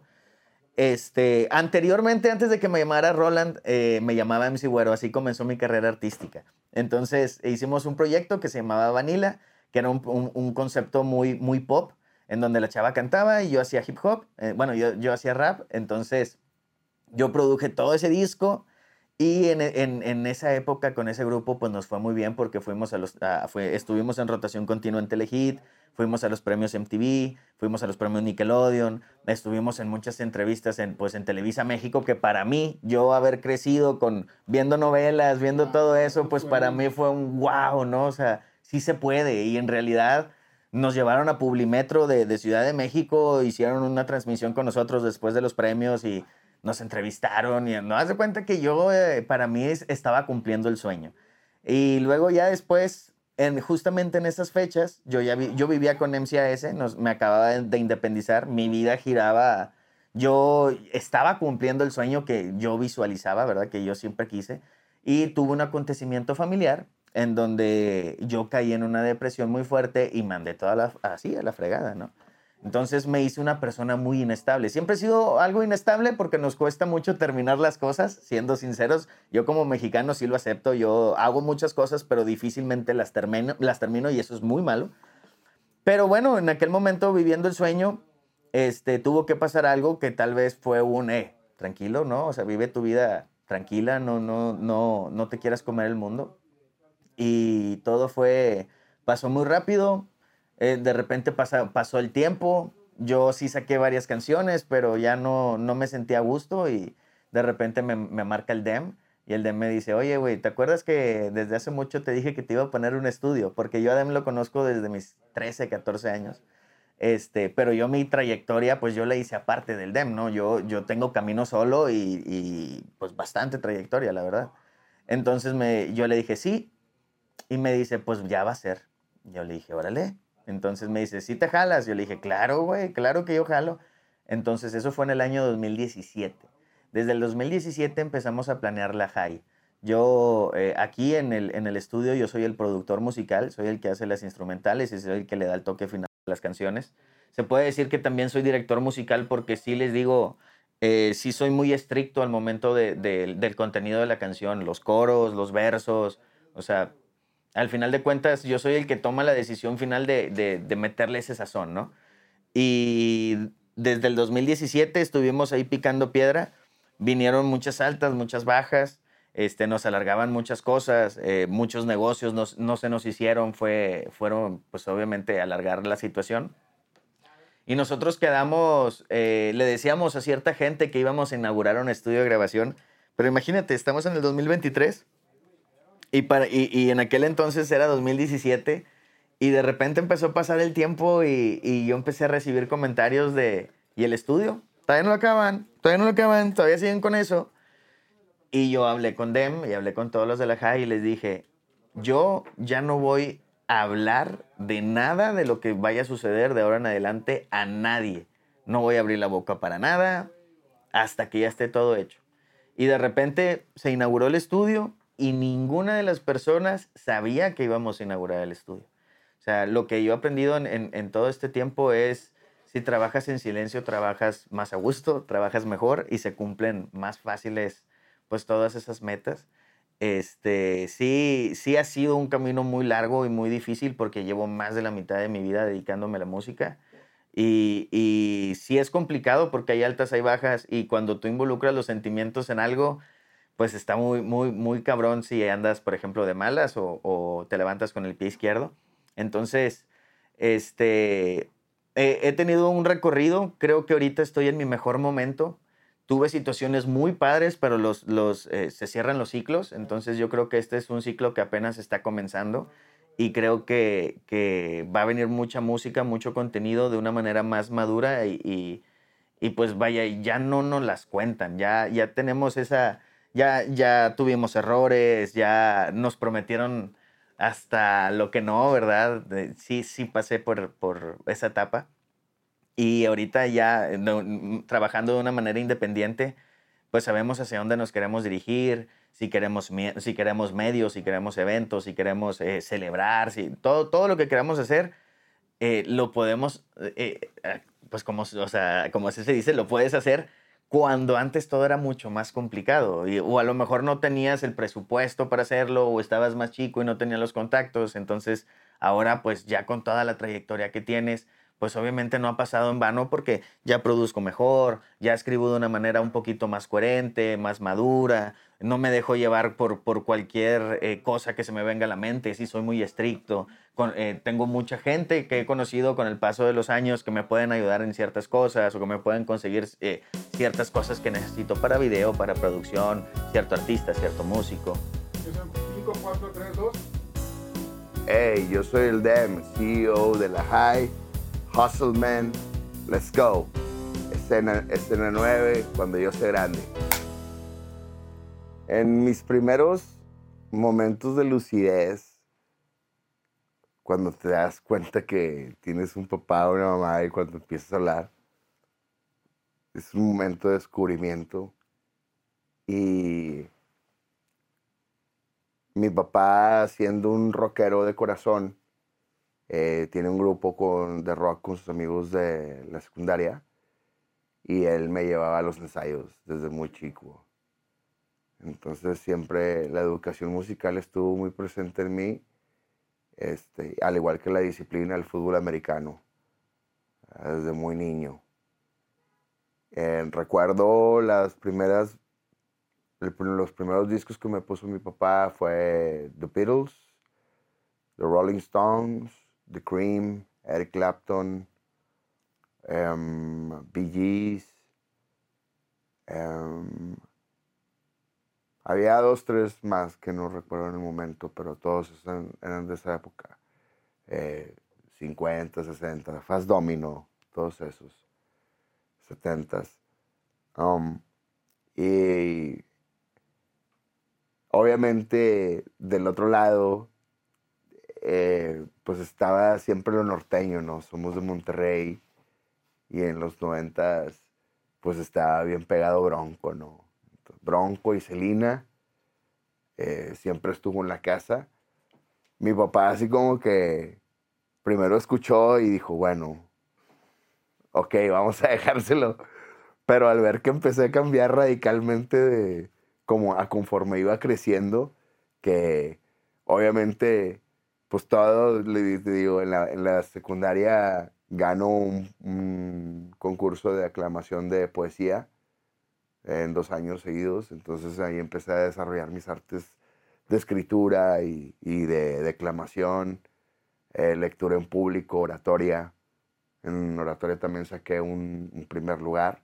Este, todavía me acuerdo que fue la problemática de la vida actual.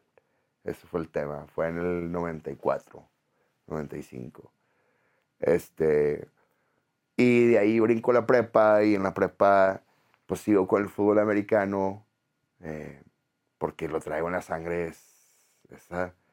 Pero eh, empiezo a descubrir pues mucho más gente, mucho más música, gente que empataba mucho con mis, mis gustos musicales y gente que traía del otro lado de la frontera, los músicos el rap estaba, o el hip hop, el hip hop estaba en apenas comercializándose aquí porque eh, todo destapó de Vanilla Ice, que ahí fue donde yo volteaba a ver a otro lado que no es el rock y veo a, un estereotipo de un güey que bailaba y rapeaba y lo hacía muy bien ah, para ese entonces, ¿no?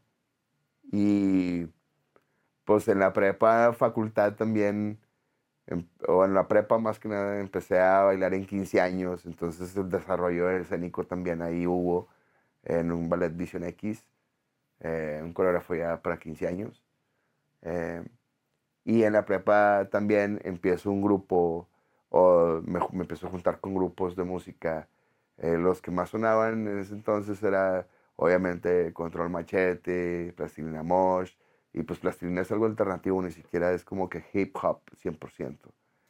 Eh, y más localmente estaba Gamberros, Tres en la Puerta, eh, Artillería Pesada, o sea, todo estaba en ascenso, ¿no?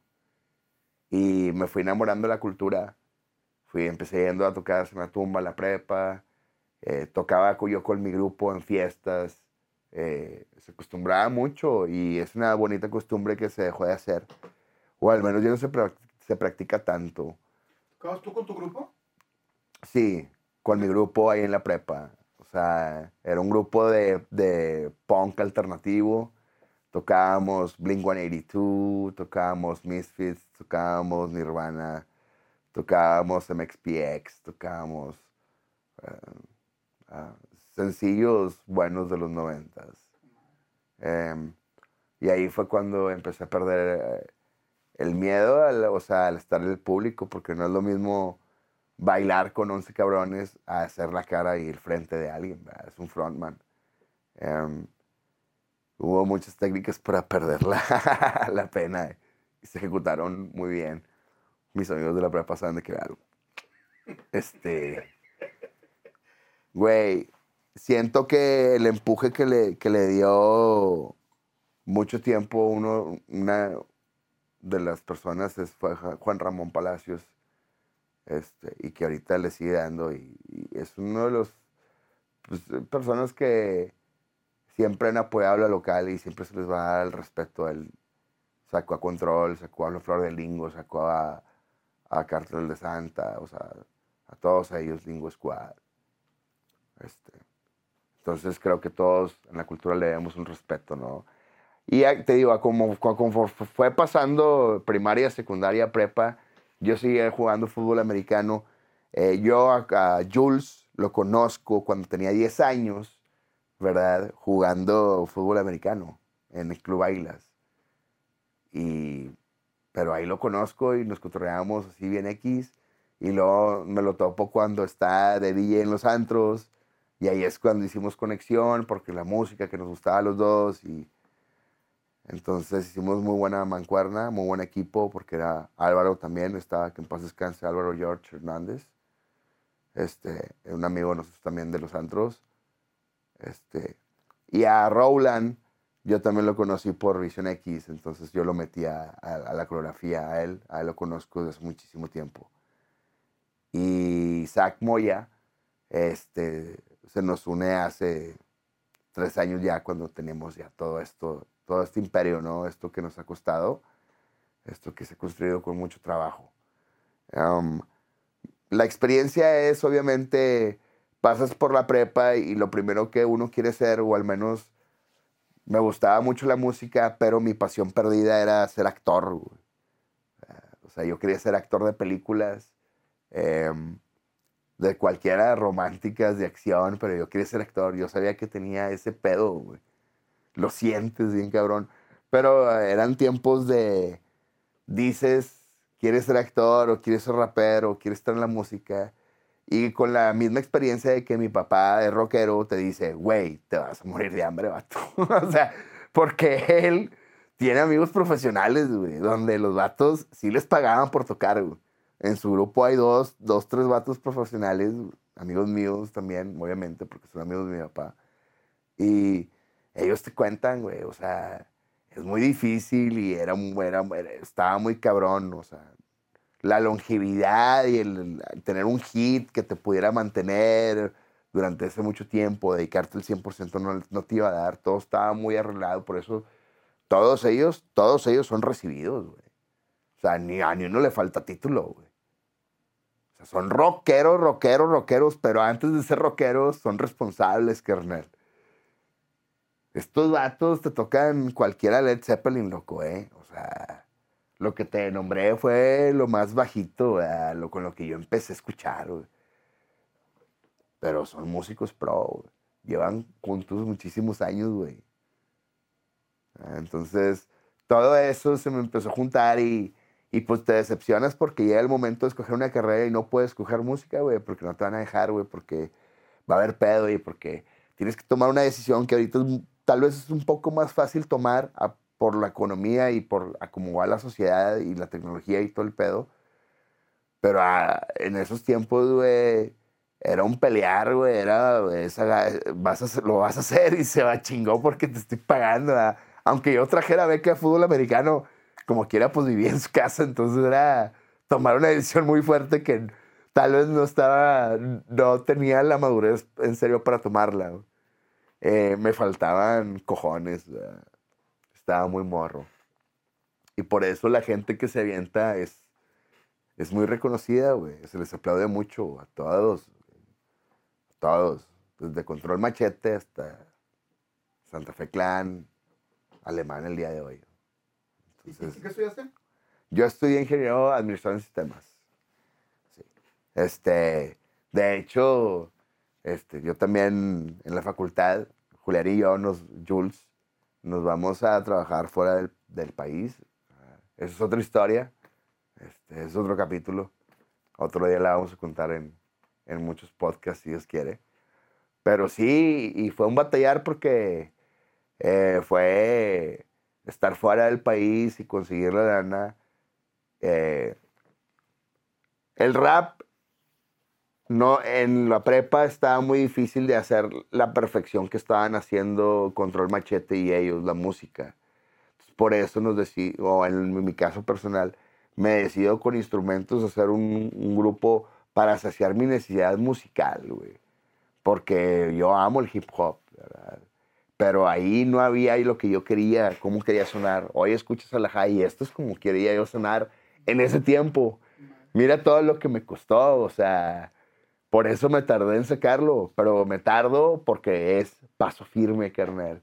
Hacerlo chilero y, y de otra manera y con música que no te llena, güey, pues no, no te va a salir igual. Esto es lo que quiero expresar, esta es la música que quiero poner.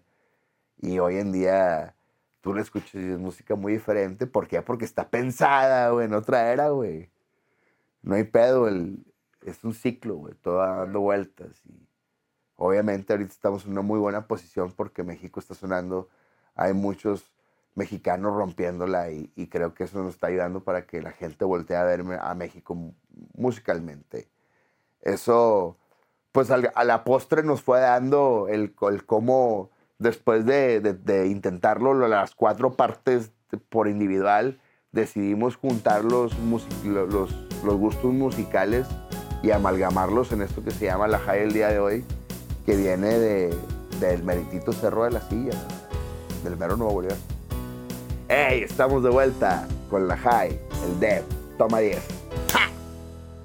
Em, entonces, esto toma, pues, toma fuerza en el 2016 con un sueño de una inversión, de un proyecto que yo vine formando desde hace muchísimo tiempo. Esto yo ya lo tenía en la cabeza. Tal vez eh, no así, así, así en específico, pero las partes sí. A través del tiempo yo fui comunicando mi deseo y ellos fueron alimentando y fuimos haciendo canciones, eh, colaboraciones y así.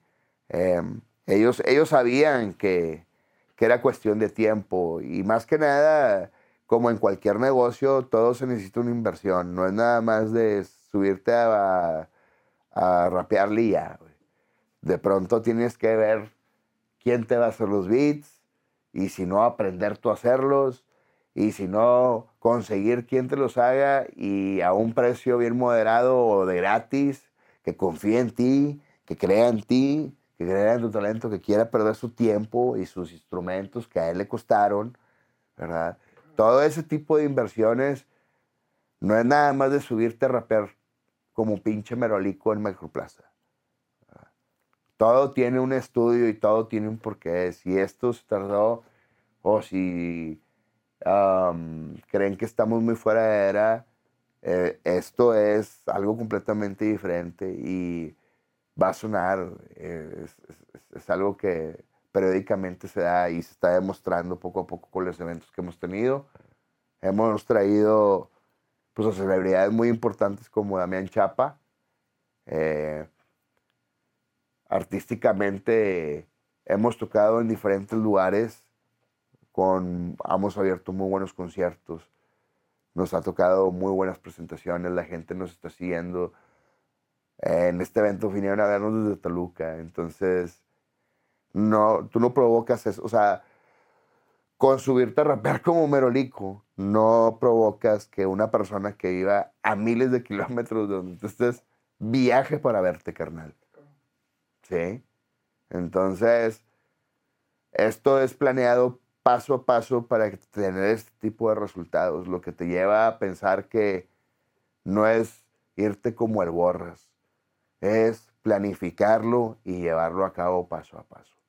Varios estuvieron aquí al principio cuando esto ni siquiera era obra gris, esto es un techo de una casa, ¿sí? Y hoy un día es un tercer piso independiente con un estudio que le da guerra pues a los mejores que hay aquí en, México, ¿no? Entonces, bienvenidos sean a esto que es la High. Me despido. Soy el Dem y van a escuchar mucho de nosotros.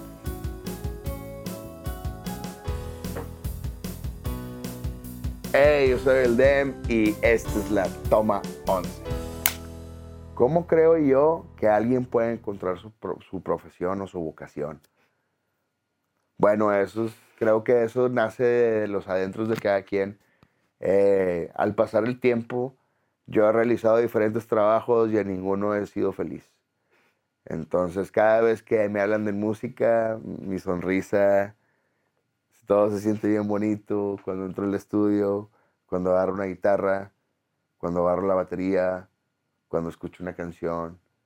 Soy melómano, soy un amante de la música. Eso, trabajar en esto sería, es, un sueño para mí después de haber trabajado en muchas otras cosas más que no me gustaba y lo hice meramente por el sustento. ¿Quiénes son mis mentores en la música? Mis mentores en la música, obviamente, el, mejor y el, y el, que siempre voy a admirar es mi padre, Benjamín Elizondo Cantú. El, es el admirador número uno de la música que conozco.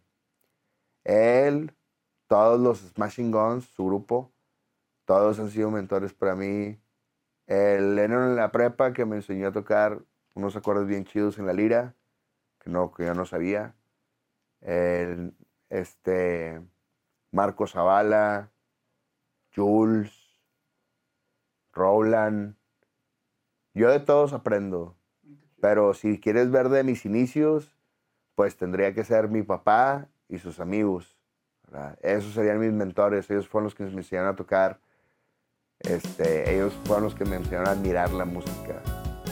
Ellos, Jim Morrison, John Lennon, Eric Clapton, todos ellos son mis mentores. Hey, yo soy el DEM y esta es la toma 12. Que, si algún día tuve alguna duda sobre mi habilidad para desempeñar esta función, eh, ese día, el día que se hice la primera inversión fuerte, ese día se acabaron las dudas. Ese día se acabaron. Ya no existe ninguna duda. ¿Alguna vez pensé en desistir de dedicarme a la música? No. Sabiendo que eso puede, podía pasar tomando la decisión equivocada de salirme a los 16 años para darle ese camino, y no que es equivocada, sino sin fondo, sin un plan, sin nada, al Chile. Este, viendo eso, decidí irme a otros trabajos para invertirle de eso a la música y que nunca desista. Es, es por eso, por eso mismo, güey. Porque sabía que iba a pasar una piedra, un abismo del cual me iba a tardar en salir. ¿Para qué? Mejor le chingo un rato para ahora sí construir el sueño y que no se acabe hasta el final de mis días a la verga. ¿Qué habilidades se requieren para dedicarte a la música? Pues primero que nada que aprendas a tocar un instrumento, me imagino. O sea, yo te diría que sería eso lo esencial. Que agarres el instrumento que más te guste y empieces a ver que es una redonda, que es una negrita, que es una blanca, que es un compás, cuántos tiempos vale cada nota que te dije, que es una corchea, y empezar a desarrollarte tu sentido musical. Pero sí, si sabes bailar, muy probablemente puedes ser muy buen músico. Todo es de ritmo. ¿Crees que cualquier persona puede hacerlo? Cualquier persona puede hacerlo. Si se dedica, es constancia y práctica. ¿sí? Todos nos dieron un talento en la vida el talento no quiere decir que todos vamos a tener la misma voz que Luis Miguel. ¿Sí? El talento es el ser constante y perseverante en lo que tú quieres obtener. He visto muchas cosas increíbles. Sí va a haber güeyes mejores que tú porque tienen un talento nato. Pero ahí está Cristiano Ronaldo. Ah, siempre puede haber un Cristiano Ronaldo. ¿Qué consejo le daría a alguien que, se quiere dedicar a la música? Chingale un chingo, carnal. Pero un chingo, güey. Está bien fuerte acá en la calle, vato. Está bien difícil, güey. No va a estar fácil. Never easy. Si tuviera que hacer un meme de lo que es dedicarse a la música en realidad a lo que la gente piensa que es dedicarse a la música, pues lo vemos todos los días, carnal. O sea, Cuando ves un músico, hoy en día ya es más fácil. Antes estaba bien difícil cachar a Luis Miguel sin estar arreglado. Hoy se suben solos. Porque hoy la gente, el consumidor exige, demanda verlo más tiempo, güey. Entonces, pues creo que ahí se dan cuenta cuando lo ven desarreglado, ¿sí? Que piensan que todo el día está bonito, bonita la persona, que se despiertan así, que no van al gimnasio, que no hacen dieta, que no, o sea, que se preparan para todo eso, para dar un show, que no ensayan o así. No es. Es una vergüenza para que en el momento en que tú ya estés en el escenario, vengas y le tomas la foto a ese momento por el cual practicaste, güey, Claro. todo el mes, güey. Entonces, uno por eso les da las gracias, güey. ¿Sí me entiendes? Ese es el meme perfecto, güey. El día a día de un músico, de cómo se prepara para un show y en el show que las fans o el fan esté tomando la foto perfecta y al final del show nosotros decimos gracias porque nos aplauden, güey. Porque me estás aplaudiendo el esfuerzo de todo lo que hice para venir a tocarte a ti este día.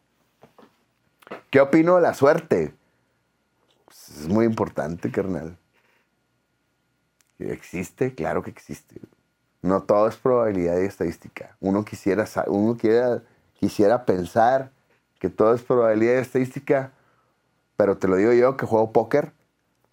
Este, he ganado torneos y aunque son números, siempre hay un porcentaje de varianza, le llamamos en el póker.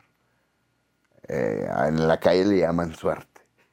Entonces, no siempre el graduado del TEC con honores va a tener el mejor trabajo. No siempre el músico de, de conservatorio va a tener la mejor banda, ¿no? ¿Qué opinas de decretar?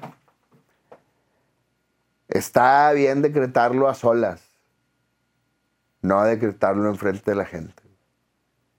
Porque en primera ya hay muchos merolicos en el internet. Sí. No necesitan escucharte a ti que lo vas a hacer, güey.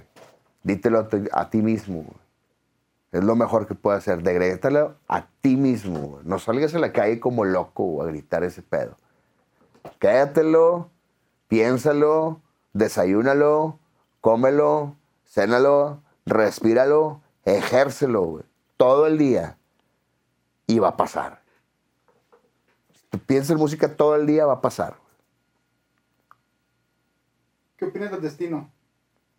El destino, ¿qué opino del destino? Es algo que no podemos evitar, carnal. Cada quien lo forja. Las decisiones de hoy te van a llevar a una consecuencia de mañana. Y es tu deber como ser humano consciente el aceptarlas y abrazarlas como vengan, porque tú tomaste esa decisión. ¿Ha sido un camino largo? Un camino muy largo, sí ha sido. Es un camino súper largo, súper escabroso. Eh, te topas con mucha gente que dice que sabe y no sabe. Te topas con mucha gente que, que nada más te quiere estorbar, te quiere meter la pata. Y es tu deber estar al tiro para brincarlos. Es igual que el camino de una ingeniería, es igual que el camino de una arquitectura, es igual, güey. No hay ninguna diferencia, güey. Ninguna.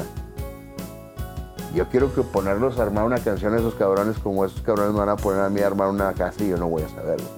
Exactamente lo mismo. Hey, yo soy el Den de la High y esta es la toma 13, homie. ¿Ha sido fácil? No, nunca es fácil. Never is easy. Nunca, nunca es fácil. Es mucho más difícil que muchas pro- profesiones y no es porque estés compitiendo contra otros cabrones. El problema es que estás con- compitiendo para ganar la atención de todo el mundo. güey. Es el pedo. Y si dabas clase en el salón y ni la mitad te volteaba a ver en lo que estabas diciendo, ejemplo. entonces imagínate lo que pasa cuando subes una canción de YouTube y no tienes más de 100 vistas. Ah, same shit. Me... Me fui, me gustaba ir yo a los conciertos de las tocadas.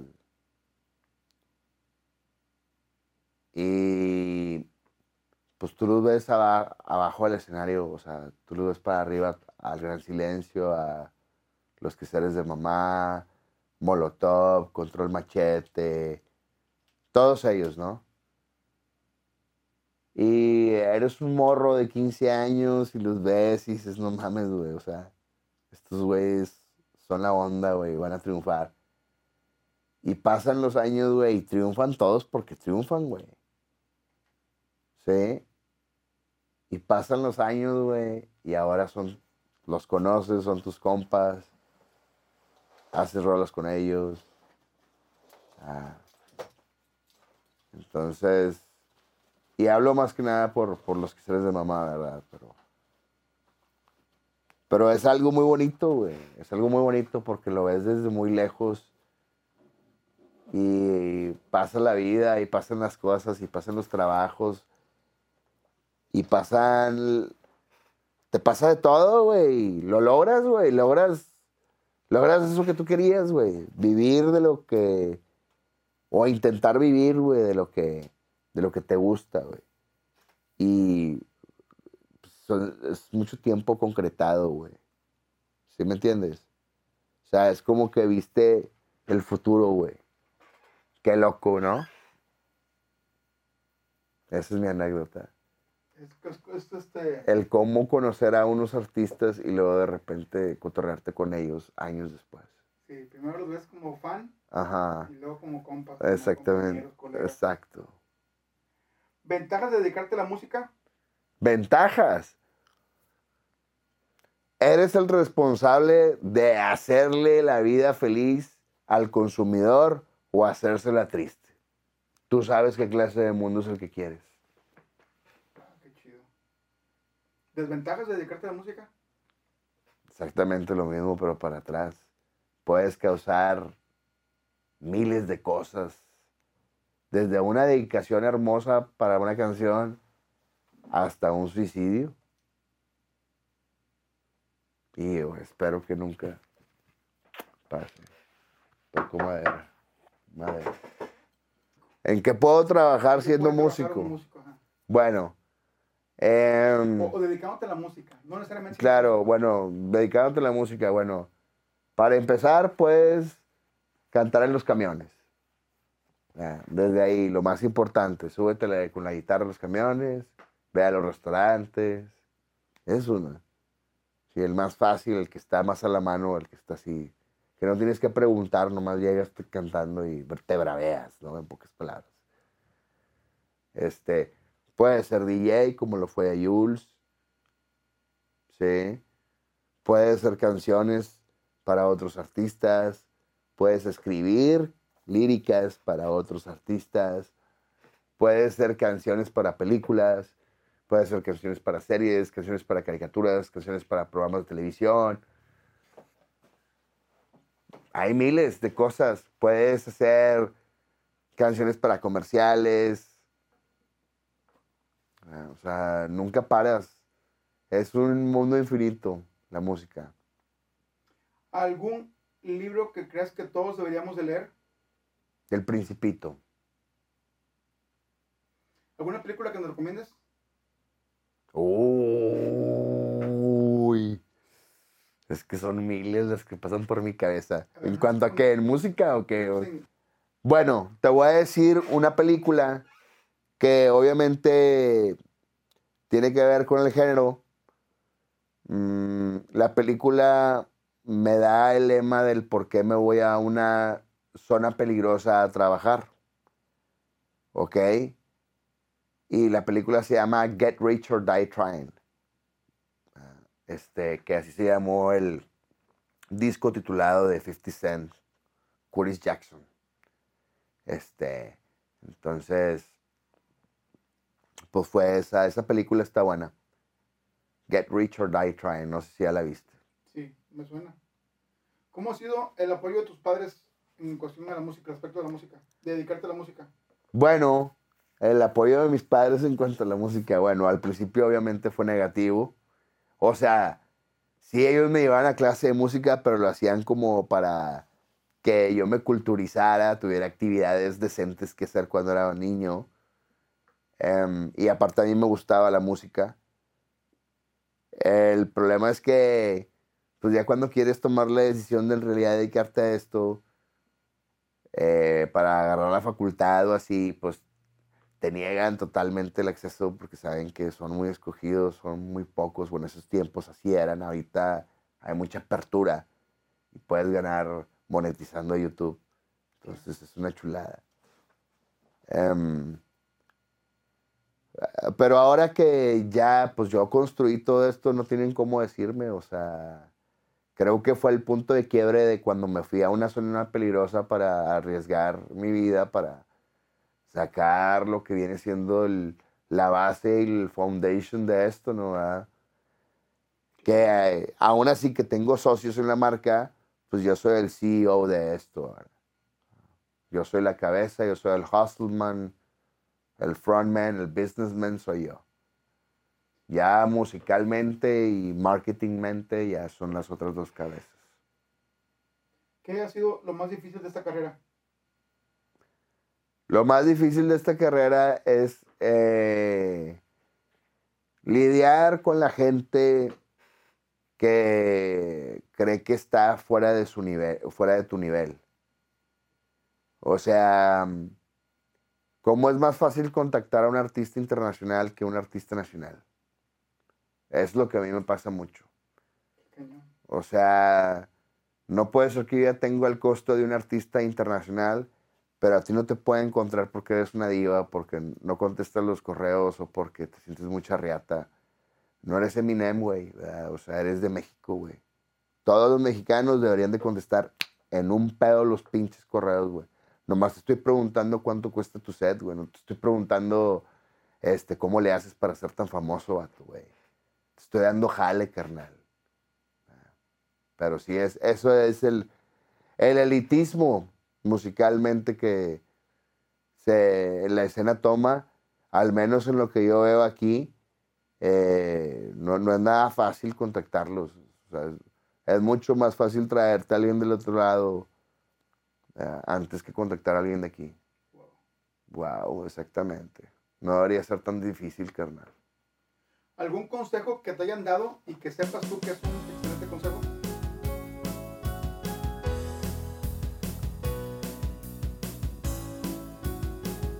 Life is about choice. ¡Ey! Yo soy el Dem. Cuando yo sea grande, toma 14. Este. El mayor orgullo de que, he tenido este pedo, primero que nada, es tener en, en mi primer evento que hice yo como organizador, eh, vino la realeza del hip hop, que es eh, Toy Machete, Toy Selecta, Toy Hernández, como lo conozcan, vino a mi evento. Carnal, a él no lo saques de su casa, güey. Y me dijo, lo hiciste bien. Carnal, con eso era yo. Vino el mejor a decirme que lo hice bien, güey. Ese es mi... Me... Y ah, y no se me murió nadie en el evento. No hubo un solo conato de bronca en el evento, güey. De puros cholos, carnal. Eso es un pinche logro machín, carnal. No sabes. ¿Cómo manejas el estrés? ¿Cómo manejo el estrés? Con música y fútbol americano y ejercicio.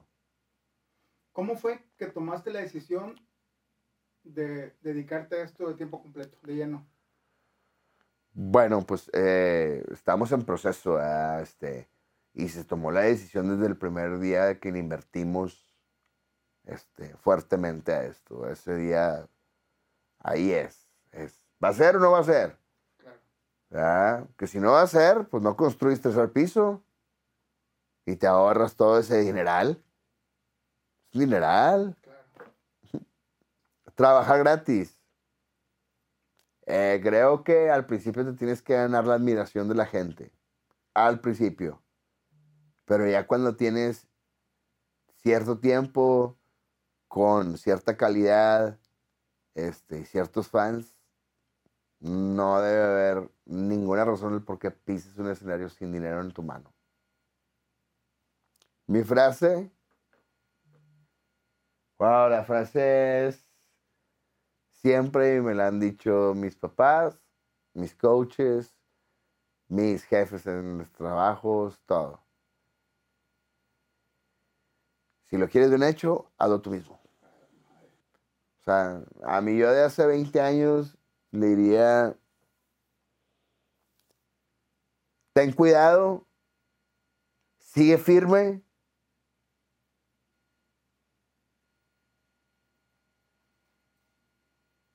Y piénsala bien.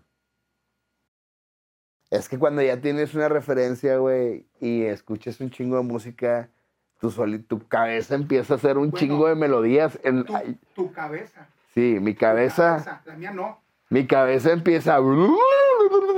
Y así, a la verga. O sea, Claro, me imagino. o sea, cuando yo digo, ok, necesito.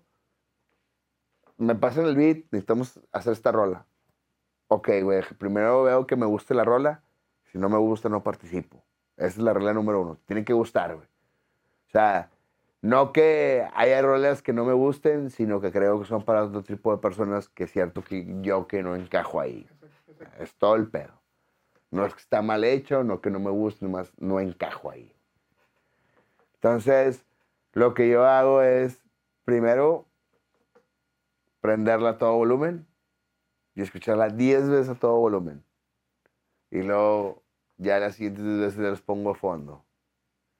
Y empiezo a escuchar, escuchar, escuchar, y sale una melodía. Se empieza a llenar poco a poco se empiezan a armar así el- el- los puntos, ¿verdad? Tuc, tuc, tuc, tuc, tuc, tuc, tuc, y empieza a salir una melodía. Ah, Y empiezo a escribir. Y luego lo, lo leo, lo, lo recito, lo pruebo. Y ok, esta es una forma. Ahora, otra vez. Y saco otra melodía diferente y empiezo a escribir.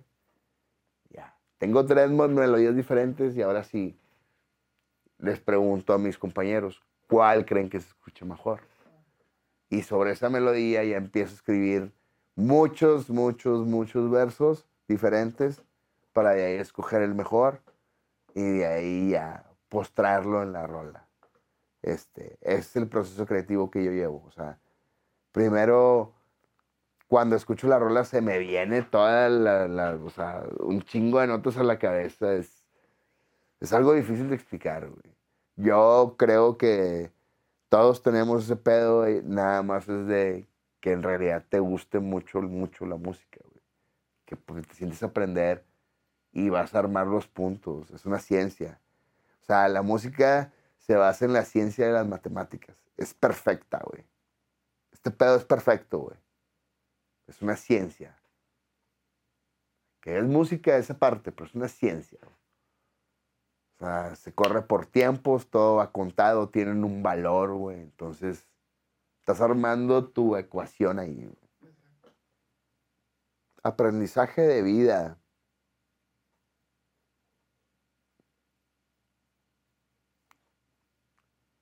Vas a tener muchos conocidos, muchos compas, pocos amigos y muy pocos hermanos. Escógelos bien. ¿Cómo te gustaría ser recordado?